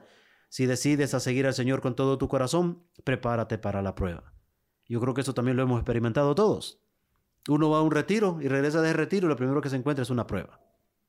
¿Cree usted que es un ascenso a nuestra alma, a nuestro espíritu, cuando tal vez en emotividad que, queremos en nuestro adentro que sea una convicción, tomamos un llamado, un llamado superior porque vamos, vamos de gloria en gloria, no vamos en, un proceso de, de evolución o de ascenso. Cuando tomamos esta decisión, Dios usa estos procesos para llevar nuestra naturaleza almática, espiritual, a un mayor grado de desapego a lo material, desapego a este mundo? Por supuesto que sí. Santa Teresa de Jesús, de la que le estoy hablando, ella tiene una obra, otra obra que se titula o la tituló Camino de Perfección, donde ella habla que, que todo es un proceso. Y también le conté que tiene otra obra que se llama Castillo Interior. ella habla de siete moradas Dice que la primera morada es donde estamos, es, aquella persona que está revuelta con las sabandijas, dice ella. ¿Y quiénes son las sabandijas? Es todo lo que la cuestión mundana. Aquella persona que tiene conciencia de un Dios que sabe que ahí está, pero vive esclavo. De los vicios. Atado a todo, a todo, al desorden en sí. Luego dice, está la primera morada, que es la primera persona que por lo menos ya es consciente. Y dice, no puedo seguir así. Necesito, siente esa sed, esa necesidad de, de ya salir de aquello. Ella tiene un texto también, una frase bellísima que yo me la aprendí de memoria y me la digo constantemente. Dice ella, fíe o confíe en la bondad del Señor, que son infinitas sus misericordias. Mire lo que él, eh, él, hizo conmigo, que más me he cansado yo de ofenderlo que Él a mí de perdonarme. Esa frase la dice ella precisamente cuando, cuando ella dice que se siente estar en las terceras moradas. Porque dice que hay un momento en que la persona duda de ese Dios. Se siente tan indigno, tan impuro, tan miserable, y es el efecto del pecado. ¿Verdad? Entonces, cuando eh, estando en la tercera, cuarta morada, dice ella, esta persona recuerda todo el mal que hizo. Que en el momento se puede sentir como un retroceso, sin embargo es un ascenso. Es un peligro, es un peligro, sí. Si la persona no es consciente, si no tiene una sana estima espiritual, o sea, si no reconoce que ese Dios es amor y que ese Dios que te ama no te está señalando por el mal hecho, que ese Dios si te arrepentiste de corazón te ha perdonado y que es borrón y cuenta nueva. Pero a veces dice, soy, soy, es uno, dice ella, el que no se ha terminado de perdonar. Y el demonio dice, es astuto, dice, para restregarte en la cara el mal que has hecho. Y recordarte, recordártelo constantemente, a manera que tú te sientas tan indigno, voy a usar una expresión fuerte, te sientas tan basura, y decir, no, es que no, yo no soy digno de esto, yo, yo no, no merezco esto. Y ese es un peligro que más bien el, el, el demonio te termine sacando de ese proceso. Porque en el momento se puede sentir un retroceso, sin embargo, es un ascenso a la conciencia de nuestro quebranta, de lo roto que estamos, del, de la conciencia del mal que habita dentro de nosotros, que puede llegar a ser abrumante y no quiere decir que nuestro estado actual de conmiseración, de miseria, es mejor que el anterior, simple y sencillamente que anteriormente andábamos como ciegos, vendados. Es correcto, es correcto. Y usted lo ha dicho, los dos, ellos dos lo, lo hablan bien claro. Dice que el problema de la persona que está en un pecado es que entre más pecado comete, menos ve. Menos ve la luz de Dios, porque el pecado ciega. Juan de la Cruz hace un listado de, los efectos del pecado. Son siete, pero a ver si me acuerdo por lo menos de unos cinco. Dice él que el pecado debilita, el pecado ensucia, el pecado eh, debilita, eh, ensucia, el pecado también eh, ciega, imposibilita, o sea, te va atando, el pecado va atando. Por eso mmm, podemos entender porque alguna persona que está en pecado vemos que en lugar de salir, mmm, o no, no, no puede, no es que él no tanto no quiera, sino que no puede, es que está imposibilitado. Esa persona necesita un proceso serio, ¿verdad? En llevarlo a Dios o que él busque de Dios y comience, comience este proceso de liberación. Que esto no es otra cosa que conversión. Y los místicos no están hablando cosas raras, no, lo único que están haciendo ellos es, por eso decía que el místico es la persona que Dios elige para revelarle misterios que están en la misma Sagrada Escritura. Le dan como estructura a lo que ya sabemos que estamos viviendo. Le dan tal vez un aspecto técnico a la práctica que Exacto. todo el mundo está viviendo. Yo lo, a mí me gusta explicarlo con el siguiente ejemplo, a ver si me lo entienden. Es como la mamá, cuando la mamá o el papá, ¿verdad? Cuando la, el niño pequeño comienza a comer ya comida sólida, no le va a meter un, pues un pedazo de manzana, porque no, no tiene dientes, no, no se lo va a comer. ¿Qué hace papá o mamá con, con el bebé? Le, le tritura. Ya le da molidito o desechito con los dedos, la comidita solo para que el niño deguste y trague. Eso hace el místico, ¿verdad? En nosotros los cristianos. A veces nos cuesta entender y nos hacemos un mundo de confusión. Y nos perdemos, ¿verdad? Y nos cuesta como ver dónde está lo esencial para no perderme, para encontrar el camino en medio de tantas voces, en medio de tanta confusión. Pues el místico te explica en pocas palabras, el camino es por aquí. Para, para ir más recto y llegar más pronto al camino de perfección, de santidad, de rectitud, de orden como Jesús quiere, este. Esa es la función del místico. Para eso Dios elige místicos. Volviendo a las moradas, me dijo la tercera es cuando, cuando tenemos que tener mucho cuidado, ¿no? De, sí. no, de no echarnos para atrás y, y, caer en nuestra fe. No sé si recuerda las subsecuentes cuatro. Sí, las entre más perfección va alcanzando la persona, el alma, dice ella, la persona en sí, entre más perfección va alcanzando, Recordemos que la persona que entra en este proceso tiene que ser consecuente, tiene que ser perseverante. Y ahí es donde, dice ella, radica mucho mal en, en, en, los cristianos, que comienzan un proceso y de repente se dan por vencidos. Y vuelven otra vez. Y no pasan de la segunda, de la tercera morada, dice ella. Aquel, cristiano que logra llegar a la cuarta, la quinta morada, se fue. Sin embargo, dice ella, que hay personas que pueden estar en la segunda morada. Pero si son almas humildes y amorosas, dice ella, de Dios, humildes, amorosas y temerosas de Dios, Dios, dice, su infinita bondad puede llevarla de la segunda morada a la séptima, donde está Él. Y dice, unirla a Él. O sea, Dios puede, tiene ese poder. Y Dios lo ha hecho con muchas personas. Ahí tendemos a aquella persona, por ejemplo, que fue a un retiro, que de repente tuvo un sueño, una visión, una locución, un habla de parte del Señor. Porque a veces son personas de buen corazón, personas de buen sentimiento, personas que son víctimas muchas veces, son incomprendidas, pero Dios que ve el corazón sabe que esa persona es buena y que su intención es buena. Dios viene, la toma y aunque todavía está en imperfecciones, la lleva a ese estado óptimo de perfección. Eso es lo que explica ella en esta obra de las moradas. ¿verdad? Yo tengo ahí las obras y se las puedo prestar para que pueda ahondar. Por supuesto, están escritas en, un español del siglo XVI, que no estaba, eh, no estaba tan actualizado como está hoy en día. Ella utiliza, por ejemplo, muchas expresiones que hoy en día ya no las, no las, no las utilizamos o se les ha dado otra interpretación. También ella tiende a utilizar, em, digo esto por si alguien va a buscar a Teresa de Jesús, con lo primero que se va a encontrar es con un español un tanto difícil de entender. Porque ella, por ejemplo, en lugar de decir, me habló el Señor, dice, hablóme el Señor, hablóme. Hoy en día decimos, me habló el Señor. Es, dice ella, en lugar de decir, yo estaba, dice, estábame junto a él, o estábame cabe él, que eran expresiones antiguas, eh, eran la manera pues, de, de cómo se hablaba el español en el siglo XVI. Recordemos que también las lenguas han tenido su evolución. Sin embargo, es comprensible. A mí fue lo que más me costó de entender de ello. Una vez que lo entendí, eh, ya me hizo más fácil comprenderlas, ¿verdad? Si fuéramos a describir en una palabra o detallar el místico, ¿cuáles son esas características que hace a alguien atribuirse o, que las personas le atribuyan el término de ser un místico? ¿Qué características poseían esas personas que los hace eh, llamarse de esa manera? Muy bien. Em, para empezar, la experiencia mística es un don de Dios. Es un don de O sea, ¿qué quiero decir con esto? Solo Dios lo da. Y Dios lo, Dios lo da, como dicen los mismos místicos, a quien Él quiere. Nadie, por más que diga, no, yo voy a ser un místico de ahora en adelante y, y voy Dios me lo tiene que dar. No, porque eso suena como arrogancia, eso suena como querer comprar o manipular u obligar a Dios a que, a que se revele. A ver, háblame, ¿dónde estás? Háblame. Hay muchas personas que, que han caído en ese grave error, que se le conoce como soberbia espiritual. O sea, quiero ser santo, pero ya. O sea, conviérteme, pero ya.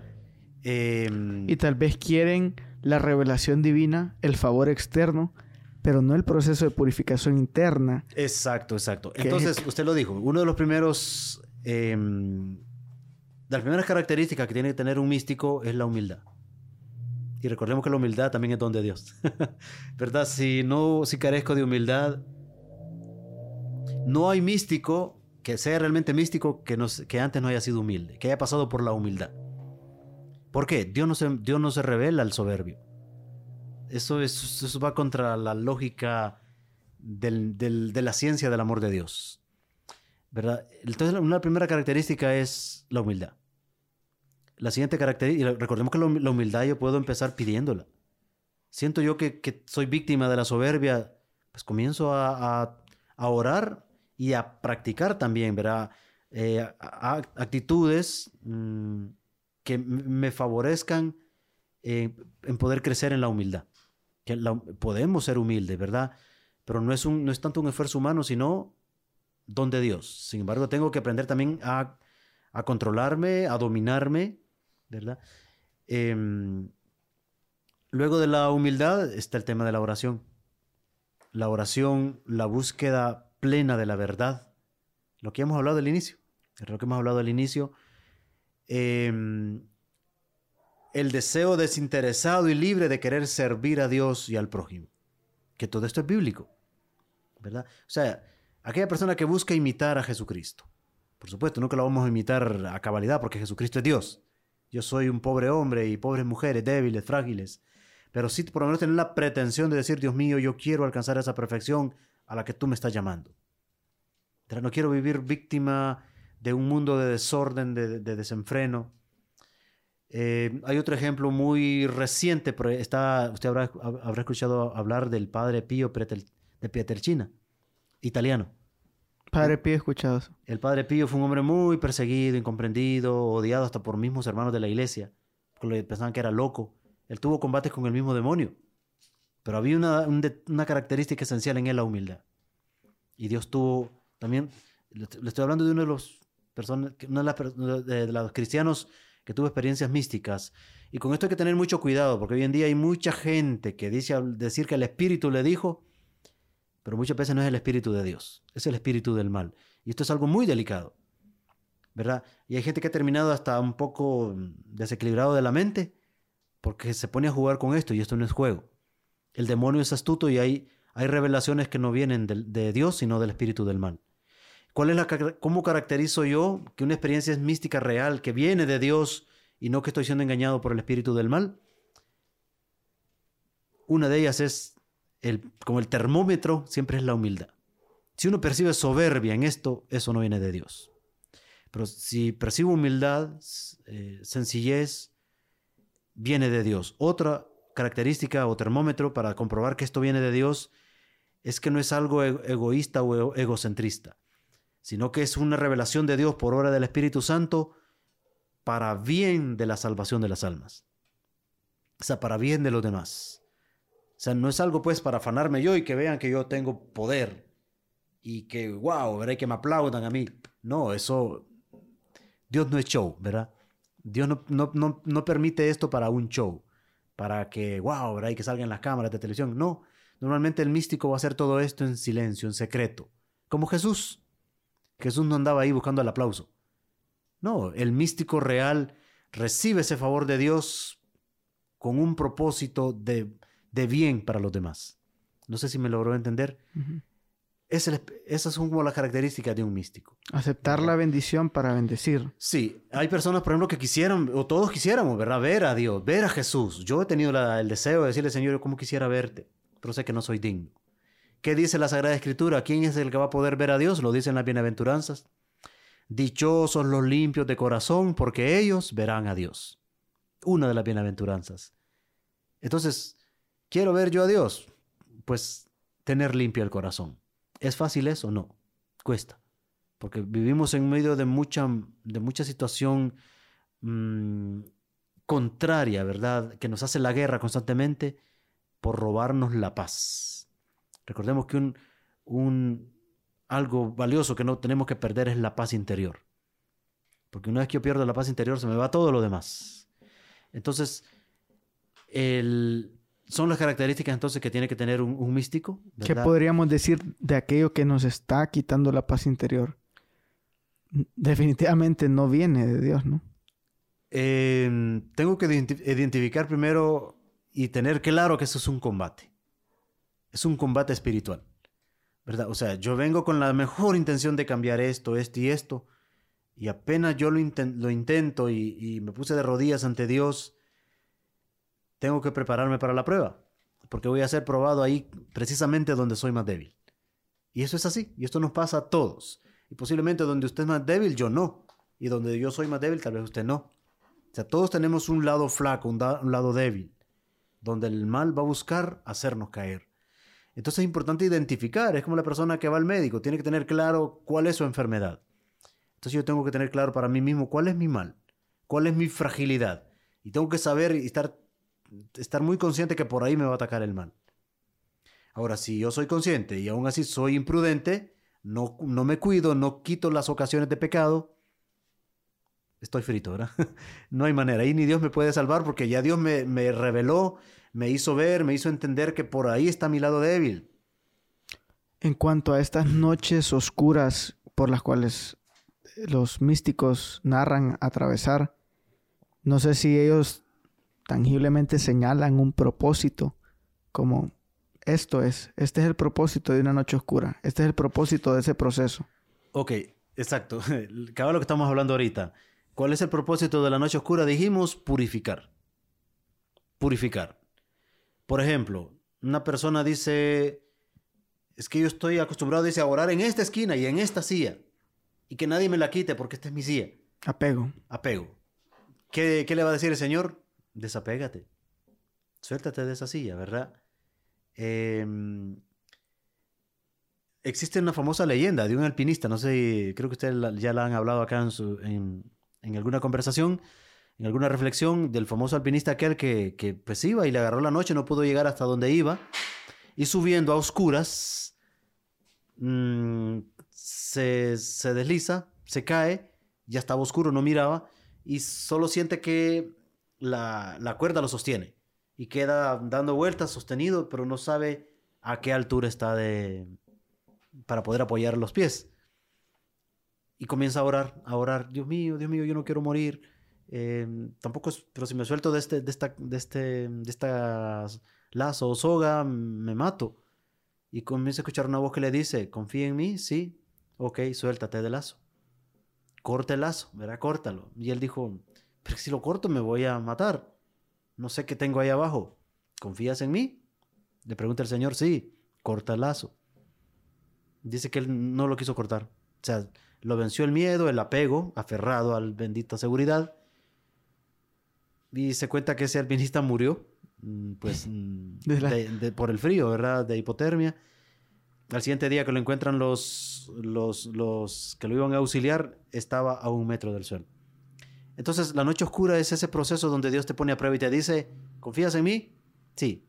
Yo sé que la estás, la estás pasando fea, difícil. ¿Confías en mí? Da el paso. Da el paso. Renuncia. Desapégate. Suelta. Y muchas veces tenemos apegos, hasta maneras de orar, libros que leer, textos bíblicos, incluso nos apegamos, ¿verdad? Y el Señor dice, los, quiero totalmente libres de todo. Desapégate. Em, libérate. El San Juan de la Cruz va a hablar, es el santo de las nadas. Dice, no te apegues a nada. Porque a cosa que te apegues ya no eres libre para estar solo para Dios. Porque a veces cualquier apego nos puede distraer. es la libertad plena de, del alma, de la persona. Para estar en total... ¿Y cuál es el objetivo final? Estar en total disposición a la voluntad de Dios, a la voz de Dios. Y que nada me distraiga de esa voz de Dios. Entonces, ese es el objetivo de una noche oscura. Pasar por un proceso de purificación. Y por supuesto, la persona que Aquí vamos a hablar de algo que también habla San Pablo y es del hombre viejo. Entre más, dice él, son los apegos o los desórdenes de ese hombre viejo en los que ha vivido, muchas más van a ser las noches oscuras por las que tendrá que pasar para purificarse. En la Iglesia Católica creemos en algo que es bien controvertido, como es el purgatorio. Es la misma imagen que se tiene del purgatorio, solo que el purgatorio es cuando ya la persona ha muerto, ¿verdad? Según la, la creencia católica, ¿verdad? Eh, en esta vida digamos que es un purgatorio aquí, porque la palabra purgatorio viene de purga. ¿Y qué es una purga? Una purga todos sabemos que es un lavado estomacal, que tomamos algo para que nos provoque, pues, eh, nos dé flojera y sacar todo eso que, que me está intoxicando el cuerpo. Eso es una purga, de ahí viene la palabra purgatorio. Una noche oscura entonces es un purgatorio.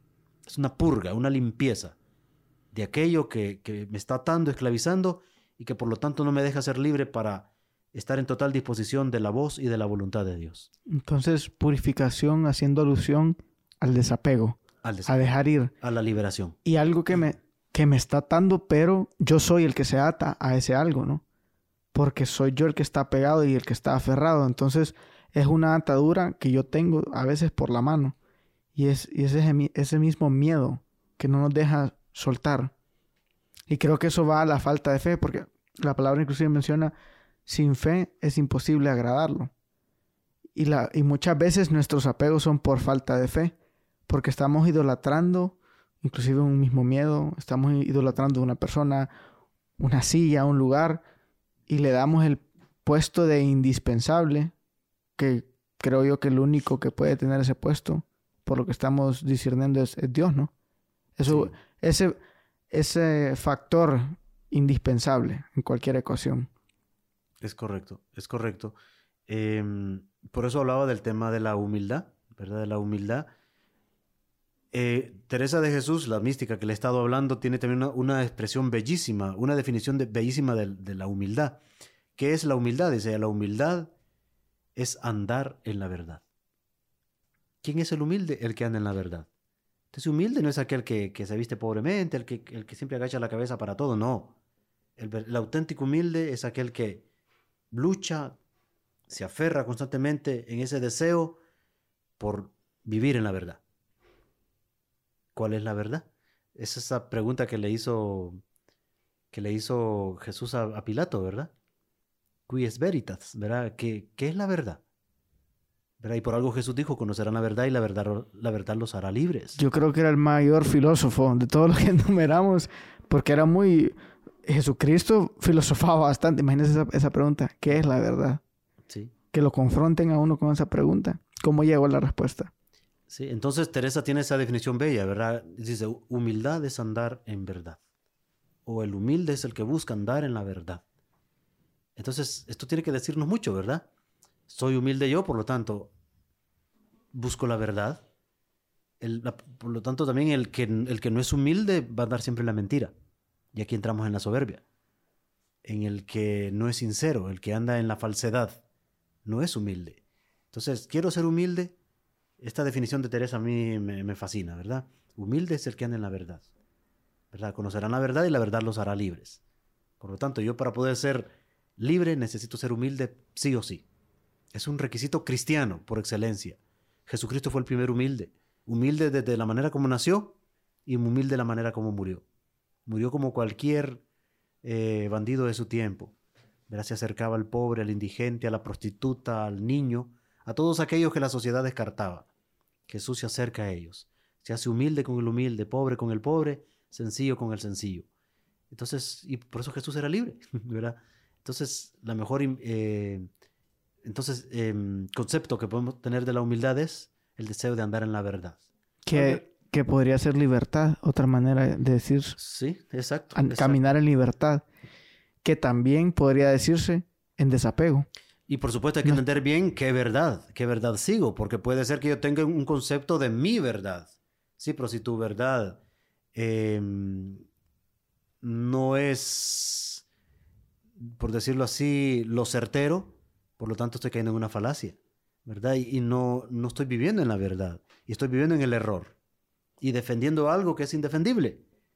¿Y cuál va a ser la diferencia al final? La realización, la plenitud y la felicidad, la paz interior.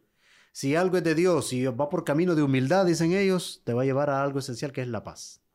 Si algo termina destruyéndote y, y metiéndote también en un conflicto y has perdido la paz, eso no es de Dios. Cambia de, cambia de rumbo, dirán ellos. Y es cierto. Entonces, ¿cómo me doy cuenta yo si me he errado el camino? Si no llevo camino de humildad y, no voy tras la verdad que tiene que ser la, la, paz. La paz siempre es como el termómetro, decía, ¿verdad? Que me va diciendo si realmente voy por el camino equivocado o el camino correcto, según la voluntad de Dios, ¿verdad? Entonces, la respuesta de Dios es la paz. Todo el mundo me puede estar contradiciendo, pero si yo sé que esto es de Dios, va a haber santa paz. Yo lo viví, ¿verdad? Cuando fui sacerdote y me retiré, mucha gente me estigmatizó, me criticó, bueno, hasta el día de hoy me sigue criticando.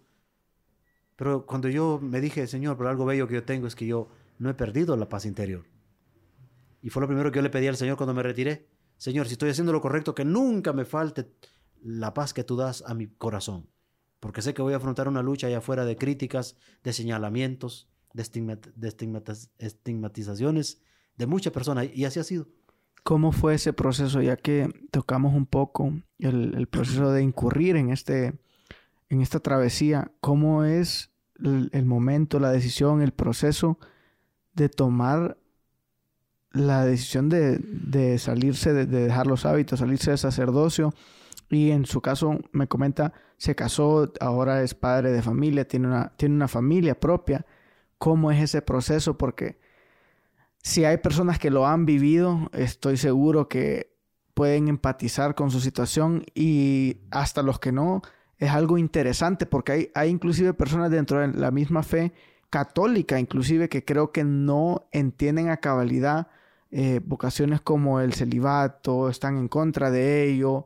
Eh, es un tema algo controversial dentro de la misma iglesia católica, no digamos dentro de la denominación cristiana en general, no abarcando protestantes, etcétera. ¿Cómo es ese proceso eh, en su caso personal? ¿Cómo toma la decisión? ¿Qué se le vino después? ¿Cómo fue el proceso previo a ello? Porque me imagino que le dio 10.000 vueltas en la cabeza. Tantos factores que pudieron haber incurrido. Sí.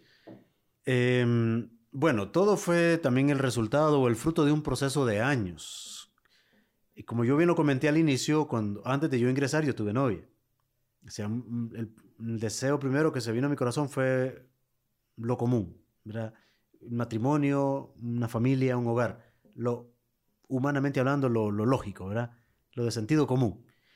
Luego, por toda la forma, em, lo que ya hablé, ¿verdad? La experiencia de Dios, el deseo de ayudar a las personas. Y yo he de ser muy sincero, que yo al inicio yo no tenía claro que lo mío fuera vida, vida yo no pensé en un inicio en eso. Mi deseo era ser misionero, o sea, ir. Pero yo decía, no puedo ir a ser misionero sin tener la debida formación. Porque nadie da lo que no tiene, ¿verdad? Yo, por supuesto, conozco de Jesucristo y de, y de la Sagrada Escritura desde niño. Pero yo quería algo más sólido. Y fue cuando este sacerdote que les comenté me dijo, ¿y por qué no haces una experiencia mejor e ingresas con, con nosotros, los carmelitas? Si sientes que lo tuyo te queda y si no te retiras. Usted quería un, una promoción, un avance, algo que le que fuera más allá de simplemente quedarse en laico. Yo quería algo temporal, irme de misión. En la Iglesia Católica hablamos de misión adyente. O sea, una misión en Honduras y después fuera de Honduras. Ir al África, ir a la Mosquitia, ir, ir, ir a las gentes. Eso quiere decir adyente, ir a las gentes. Eh, sin embargo, este sacerdote pues me cambia el, el panorama, me dice, no, ingresa, prueba, tal vez a lo mejor el Señor te llama y es lo tuyo y te quedas. Lo llamó algo más, bueno, más eterno. Y yo he sido muy radical en esto, ¿verdad? Cuando tomo una determinación, la tomo y la tomo en serio. Pues yo dije, bueno, vamos, démosle, probemos. En el nombre de Dios voy, Señor. No vacilé, ingresé de una vez. Y la idea era, si no es lo mío, me salgo. Entonces, ¿dónde comenzó todo este detonante para al final terminarme saliendo? Desde el primer año que yo entré, nunca se me olvida, yo estuve en Costa Rica, pues siempre se dice, ¿verdad? Que las ticas son bonitas. Cuando yo ingresé, solo ingresamos dos, un guatemalteco y yo. Normalmente ingresaban seis, siete, ocho, hasta diez jóvenes cada año. Ese año solo ingresamos dos, mi compañero se fue a los cuatro meses, yo me quedo solo. Como lo mío era cantar, hubo una jovencita que siempre llegaba a cantar ahí a mi lado. Muy guapa ella, era muy linda, se llama, bueno, no digo el nombre, no sé qué, pero se, llama Dinet, ¿verdad? Dinet. Em, muy bella ella, pues siempre le, nos gustaba hablar y conversar y yo sentía que me gustaba. Y yo también como que le caía bien a ella y bien, en fin. Pasó el tiempo en ese año que estuve en Costa Rica y fue la primera crisis que tuve. Hablé con el sacerdote y le dije, mire, siento esto por esta chica que me gusta, que me atrae yo como consagrado al Señor no quisiera sentir esto. el sacerdote me dijo, eso es normal, humanamente, qué alegre que, que me diga que le gustan las chicas. Hmm. Es un signo de que usted pues es un hombre pues completo y que ahora tiene que decidir. O se entrega al Señor de corazón renunciando con valentía a esos, esos, esos deseos naturales de la carne, eh, de su ser humano, o se retira. Pero como yo sabía que esta era una decisión que valía la pena, porque no hay duda que consagrar, no hay cosa mejor que consagrarse plenamente y, totalmente al Señor, como lo puede hacer un sacerdote o una religiosa. Bueno, pasé, sobreviví esa crisis, bueno, seguí, continué, pasé a Guatemala. En Guatemala tuve otras dos crisis. Igual, enamoramiento, ¿verdad? Y la cuestión está que yo nunca abrí la boca. Yo he tenido un par de esas crisis, le diré. no me extraña, es normal, ¿verdad? Eh, ¿Dónde está el detalle? Cuando hablo de crisis no fue tampoco que tuve algún, algún, algo que ver con alguna chica, no. Interno. Fue cuestión de que yo sentía. Yo sentía, pero yo en el, en el fondo me contradecía porque me, mi deseo era entregarme plenamente al Señor y decir, Señor, yo quiero entregarme a ti y, y quiero renunciar a todo esto, pero ¿cómo cuesta? Porque yo miraba a la chica, me gustaba, mi corazón sentía. Y siempre tenía algo que siempre me llamó la atención, que veía chicas y siempre decía, ¿Cómo me gustaría que tener una, chica como ella que sea mi esposa? Y después me contra... yo mismo me decía, pero ¿qué me pasa? Yo, yo estoy viviendo esto, se supone que yo vivo esto como, como consagrado, pero estoy pensando en tener una esposa. Y yo hablaba con sacerdotes. Esto fue un tema viejo, como digo. Sin embargo, me motivaban y me decían, pero ánimo, el Señor quiere que, pues, que aprendas a renunciar a todo eso para que le sirva solo a Él. Y vas a hacer mucho bien en bien de la salvación de las almas. Y bueno, y así, pasé esa crisis. Total fueron cinco crisis. Inclusive estando ya para ordenarme, recuerdo estando aquí en Lepaterique, ahí vivimos un año que se llama noviciado. Eh, terminando yo no quería, eh, se llama profesar, hacer votos, votos ya de obediencia, castidad y pobreza. Y yo no quería, yo me quería retirar, igual los sacerdotes me motivaron y bueno, yo dije pues me quedo. Yo he sido mucho de escuchar, ¿verdad? De escuchar y obedecer porque ha sido un parte de, los valores que, he aprendido desde niño. Y bueno, perseveré, perseveré. Incluso recuerdo que ya para ordenarme sacerdote yo tenía duda. Me entré en una etapa de crisis, de prueba, pero siempre daba el paso. Señor, lo hago todo por amor a ti, por amor a la salvación de las almas, y aquí voy. Y siempre daba, daba el paso, daba el paso. Sin embargo, como digo, humanamente yo nunca estuve convencido.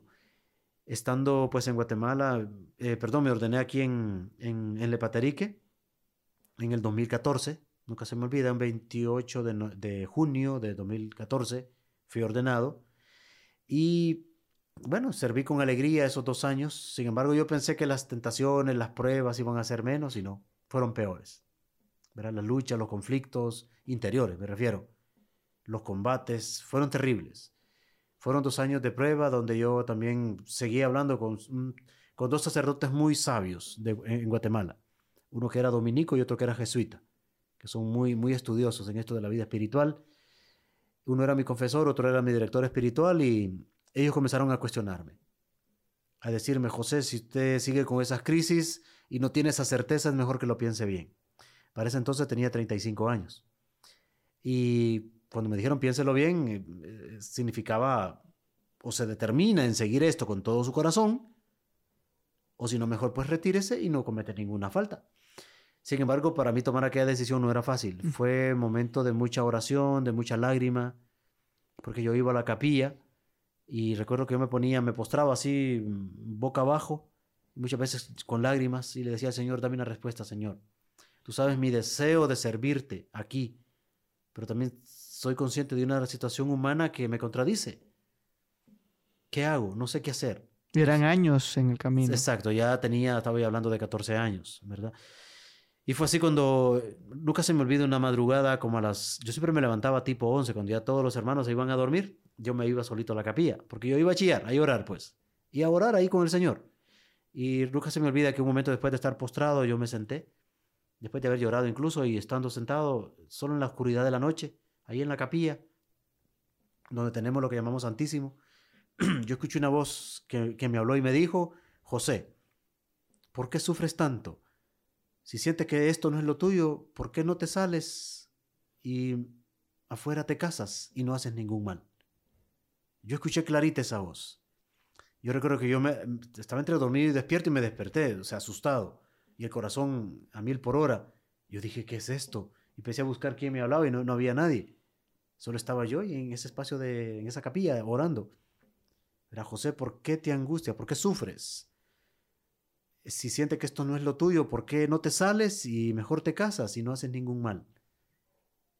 Y a partir de ese momento yo tuve claro, no es lo mío, me voy. Y por supuesto, ¿verdad? Al primer padre, padre que le comenté, que se llama Luis Martínez, le comenté y se asustó. ¿Pero por qué? Si usted ha perseverado y ha, ha podido superar tantas luchas, ¿por qué ahora se quiere ir?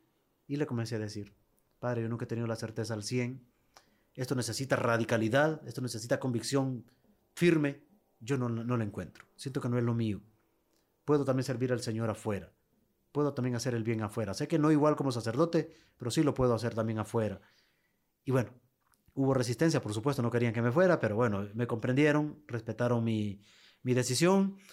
Eh, antes de irme, me enviaron aquí a, al Monte Tabor, que se reconoce, que está aquí en Valle de Ángeles, o las Tres Rosas, que se le llama. Ahí hay un lugar que, es una casa de retiro, ahí me enviaron 33 días a un desierto espiritual. Ahí estuve acompañado por una religiosa canadiense, una mujer que pasaba de los 80 años, pero muy sabia, muy santa. Esa mujer me acompañó, yo no pude mentirle, ella siempre como que me leía el pensamiento, la mente, y tuve que ser muy sincero con ella y, decirle toda la, verdad, de lo que sentía, de, de las crisis que había tenido. Y esa mujer me ayudó a discernir a tomar, a dar como ese último empujón.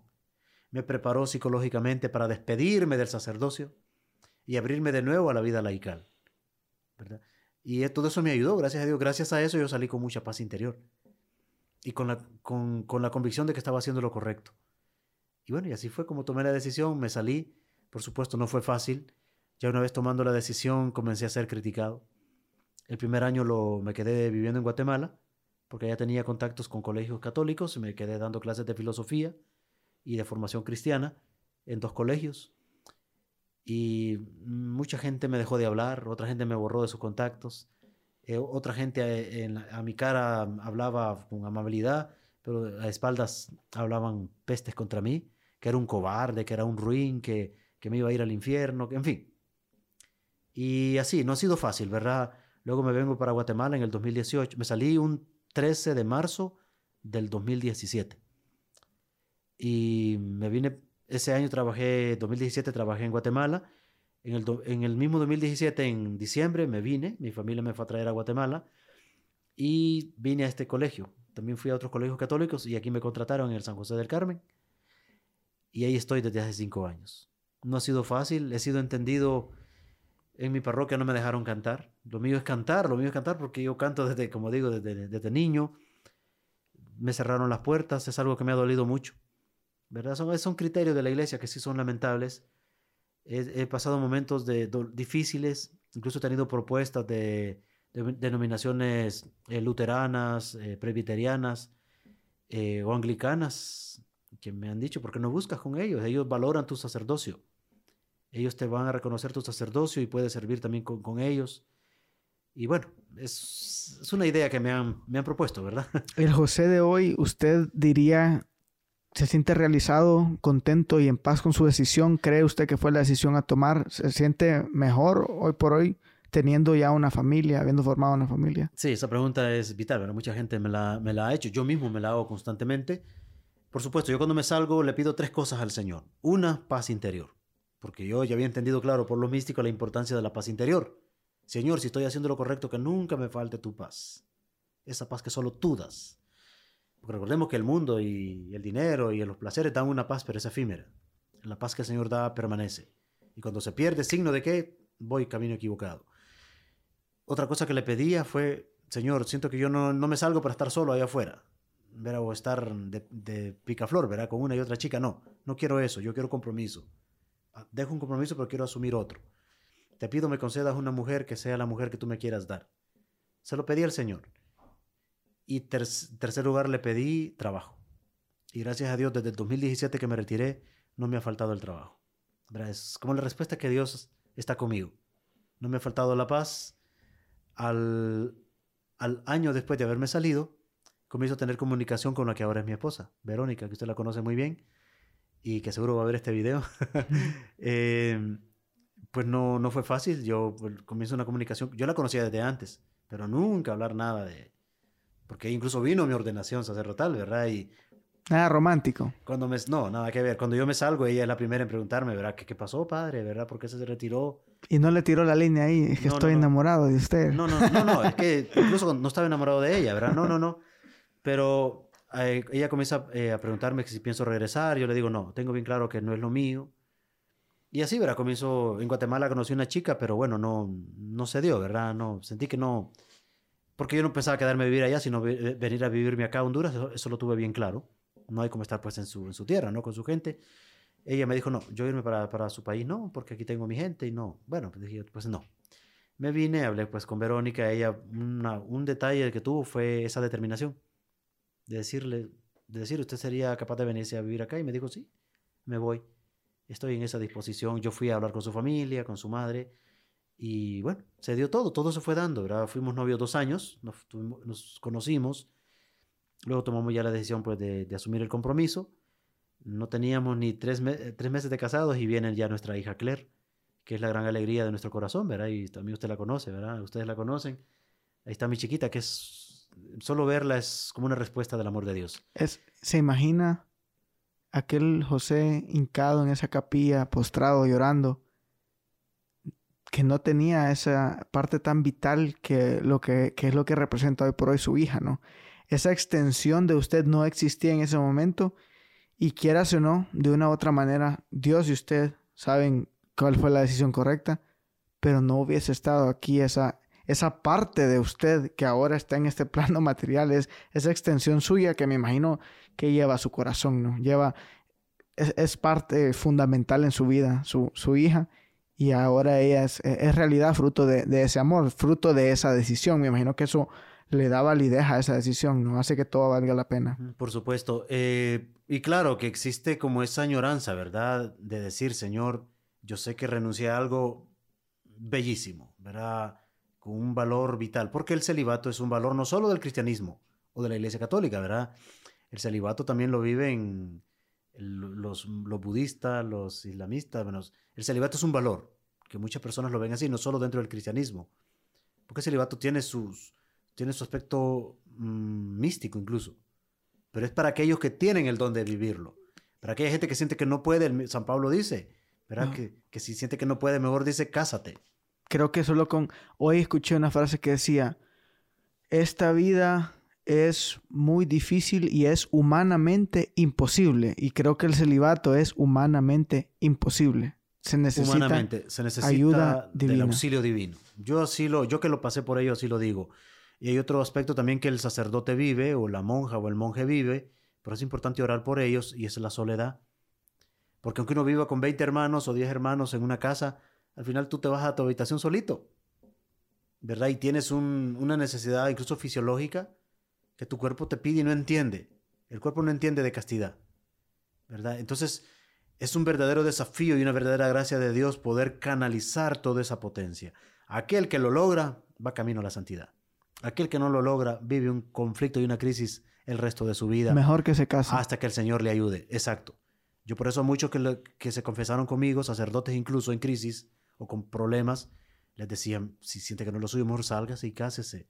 O busque cómo rehacer su vida allá afuera. Pero no se engañe. No engañe a la gente no le haga daño a la iglesia, no somos quienes para hacer daño. Y bueno, fue así como... Yo mm, quiero, sí, quiero aplaudir y reconocer que es de gran valor la decisión que tomó, porque yo asumo que algo de los apegos que usted tenía era tal vez el que dirán, me imagino que todo eso pasó por su cabeza y aún así prefirió, vio un mal mayor enfrente y, y se despojó de de imagen propia, se despojó de tantas cosas, tomó pantalones y al final tomó la decisión que terminó siendo la correcta o la que iba a traer menos tragedia. Y la verdad que no menos tragedia, porque como le digo, uno de los frutos es su hija, que yo la conozco, es una niña hermosa. Eh, el amor es algo hermoso, eh, sufrido, sufrido. Y, y, así como el celibato es, un don, el matrimonio es, un don, es ninguna de las dos es fácil, ¿no? Ninguna de las dos es fácil pero tomar esa decisión con todo lo que involucra y no vivir tal vez una mentira, sino que aferrarse a la verdad cueste lo que cueste. Se hubiese venido lo que se hubiese venido y pagar el precio que, tocaba. Y es una llamada a la aventura también. Después de tantos años es todo lo que uno, lo que usted conocía. Y se aventó a lo desconocido. Y no solo lo desconocido, porque a veces lo desconocido puede traer eh, su posición de adversidad y, también de, de bonanza, ¿no? Pero en su caso, lo, que, lo único que tenía certero era la adversidad que iba a tener de frente. Lo demás em, estaba algo... Empezando que cuando salí no tenía nada. Lo único que yo cuando me retiré recuerdo llevaba una caja con mis libros, una maleta con mi ropa y mi guitarra. Y 500 dólares que me dieron, pero tú sabes que 500 dólares no es casi nada. Para toda una vida. ¿no? no tenía trabajo, o sea, no tenía olla donde cocinar, no tenía nada. Yo me salgo en Guatemala em, gracias a una familia em, que me apoyó, una familia muy, muy cercana que me apoyó, bueno, dos familias, pero una de ellas pues me dio donde vivir sin cobrarme por tres meses. Y me dijo, hasta que tenga trabajo me ayuda a pagar impuestos, pero me dio donde vivir. Ahí viví pues tres meses. Eh, como digo, yo no tenía nada. Comencé comprando cacerolas, el plato donde iba a comer, mi taza, eh, una estufa donde cocinar. Tuve que empezar a hacerme de cero, una mesita donde sentarme a comer. Eh, no fue fácil, no fue fácil. Conseguí trabajo, tuve dos meses sin trabajo, hasta que conseguí y bueno, comencé a trabajar, empezar de cero, empezar de cero, no tenía cama donde dormir, dormí en el suelo al inicio. Y así, ¿verdad? Fui haciéndome de mis cosas. Sin embargo, como digo, el comprobante de que Dios está conmigo y la pregunta, la gran pregunta que usted me hacía, ¿verdad? ¿Se siente realizado? Sí. Siento que, o alguien me pregunta, ¿se arrepiente usted de haber dejado el sacerdocio? No no me arrepiento, porque siento que estaba viviendo algo que sí es muy bello, es sublime, es divino. Y cada, cada misa que yo celebré, cada confesión que realicé, cada unción de enfermo que hice, eh, cada bendición que hice, cada bautizo que hice, cada boda que celebré, lo hice con todo el amor del mundo, con todo el respeto, con toda la dedicación. Y si hay alguna gente que me está escuchando y que, pues como sacerdote, pues me conocieron, no, no, no me va a dejar mentir, porque muchos me felicitaban y me decían, lo felicito, lo hace con amor. Y, es que siempre lo he, hecho así. Así como esta conversación la estoy haciendo también con mucho amor, con mucha sinceridad. Es porque así me gusta hacer todas las cosas, ¿verdad? A veces soy un poco lento para hacer las cosas más rápido como quisiera, pero bueno, pero procuro hacer las cosas con amor, de hacerlas como tiene que ser. Me salgo, verá, y al salirme asumo un matrimonio, no es fácil como decíamos, tengo conciencia clara de, de, velar porque no falte nada, porque a, mi esposa no le falte lo necesario, que a mi niña no le falte lo necesario, aunque a veces pasamos penas. Y eso es parte, creo, de todo. Todos me dicen lo mismo. Todos al inicio pasamos por eso. Momentos de calamidad, momentos de, de, apuros, ¿verdad? Como los que he tenido últimamente, pero ¿cuál es la, la, gran esperanza y alegría de un Dios que siempre está ahí? Y nunca hemos pasado hambre, nunca hemos pasado frío, siempre tenemos donde, donde donde vivir, un techo, encontrarnos con ustedes, ¿verdad? Esta familia que, pues, que nos ha apoyado, que nos ha recibido aquí también, ¿verdad? Y nos ha abierto sus puertas. Ahora que toca eso, es que Dios pone gracia y favor en su vida. Se lo digo porque usted lo puede tener como un supuesto, una teoría en su mente, o su fe. Se lo digo como testimonio personal, testigo vivo. Es un... Dios inquieta el corazón de las personas. Es correcto y pone gracia en su vida. Se siente cuando alguien tiene gracia. Obviamente la formación, su educación, su, su conllevar y su actitud. Es que hay una frase que dice, entre más duro uno trabaja, más suertudo se vuelve. Lo mismo, entre, entre más agraciado uno es, más gracia se le brinda, más favor se le, se le brinda y tiene, tiene cierto carisma y cierta educación. Sí. Eh, bueno, y ese cambio, ¿verdad? Radical, me ayudó mucho ese retiro que le cuento que, que tuve, esos 33 días que tuve de retiro, esa, esta religiosa que me acompañó, que si no sé mal creo que ya, ya, ya murió, ¿verdad? Porque era mayor, pasaba de los 90 años, pero una mujer muy sabia, ¿verdad? Con una sabiduría, con un toque de Dios, que yo quise a veces decirle cosas a medias y siempre me decía, no sea hipócrita, hable con la verdad. Ah. Y eso me ayudó mucho, ser sincero, la verdad. Me ayudó como como a, a poner todo sobre la mesa. Y ella se dio cuenta y me dijo, sí, lo suyo no es el sacerdocio, mejor retírese. Y aquí, ahí tiene más posibilidad, de realizarse como laico que como religioso, como consagrado. Y incluso ella me hizo un proceso de despedida. Recuerdo la última misa que celebré. Ella me hizo, a, la hora de ponerme los, todos los, eh, la vestimenta, me dijo, despídase. Celebre su última misa y después despídase de, de su sacerdocio despídase de su estola, de su túnica, ¿verdad? Em, y luego me dice, me, tuvo todo un día de despedida, después todo un día de bienvenida de nuevo a la vida laical. Laicos son, somos todos, ¿verdad? El que no, es ni, pertenece al clero. Exacto. Y bueno, eh, fue todo un proceso, eh, decía también, ¿verdad? Que luego viene pues mi, otra etapa de vida, como es la vida matrimonial, no es fácil. Yo era consciente que no es fácil. Yo cuando era sacerdote trabajé con matrimonios. Yo vengo de un matrimonio, ¿verdad? Mis papás, que han tenido una de crisis, pero cómo la gracia de Dios los ha sostenido. Yo era muy consciente, ¿verdad? De que no iba a ser fácil. Pues conozco a mi esposa, nos casamos, no ha sido fácil, porque acabar nos casamos un 28 de diciembre del 2019 y a los meses se desata la pandemia. Y cabal en plena pandemia también sale embarazada. Y en fin, nos toca vivir el embarazo en plena pandemia, no fue nada fácil se retrasa el trámite de papeleos y no, sin trabajo, en fin. Pero como Dios siempre estuvo ahí, Dios siempre ha estado ahí. Em, el miedo de que cómo van a ser nuestra hija, ¿verdad? Porque toda la paranoia que nos metió lo del el COVID, que si podía afectar o no a, un, a una criatura, pues en, en, en, la, en la barriga de, en estado de embarazo, pues no sabíamos, ¿verdad? En qué le puede afectar gracias a Dios no. Era la gran noticia que un 14 de noviembre pues, del 2020 nace mi hija y lo primero que recibo de los médicos es felicidades. Está teniendo una hermosa niña. Y bueno, y ahí está mi hija, ¿verdad? Como esa respuesta del amor de Dios. He tenido expresiones incluso de religiosas de llegar a decirme usted eh, como ese prejuicio, ¿verdad? De que Dios no me pueda bendecir o, o pueda cargarme una maldición. Yo digo, qué tontera siento que el primero que me ama y que me entiende y que está conmigo es Dios. Y así ha sido, ¿verdad? Es, es la respuesta que yo he tenido de ese Dios amor. Y es el Dios que yo predico, es el Dios del que yo hablo, porque es el Dios que yo he conocido. Ese Dios que Jesucristo nos vino a presentar. Pues qué bonito saber que, que, al final tuvo un final feliz, porque esa niña estoy seguro que es un final, y no un final, un intermedio feliz, porque seguimos. Me gustaría, pues yo le agradezco el espacio. Eh, Me gustaría culminar el episodio orando por su vida, eh, bendiciéndolo, bendiciendo este momento y pues las, lo que sea que le depare el futuro. De acuerdo, de acuerdo, Marcos.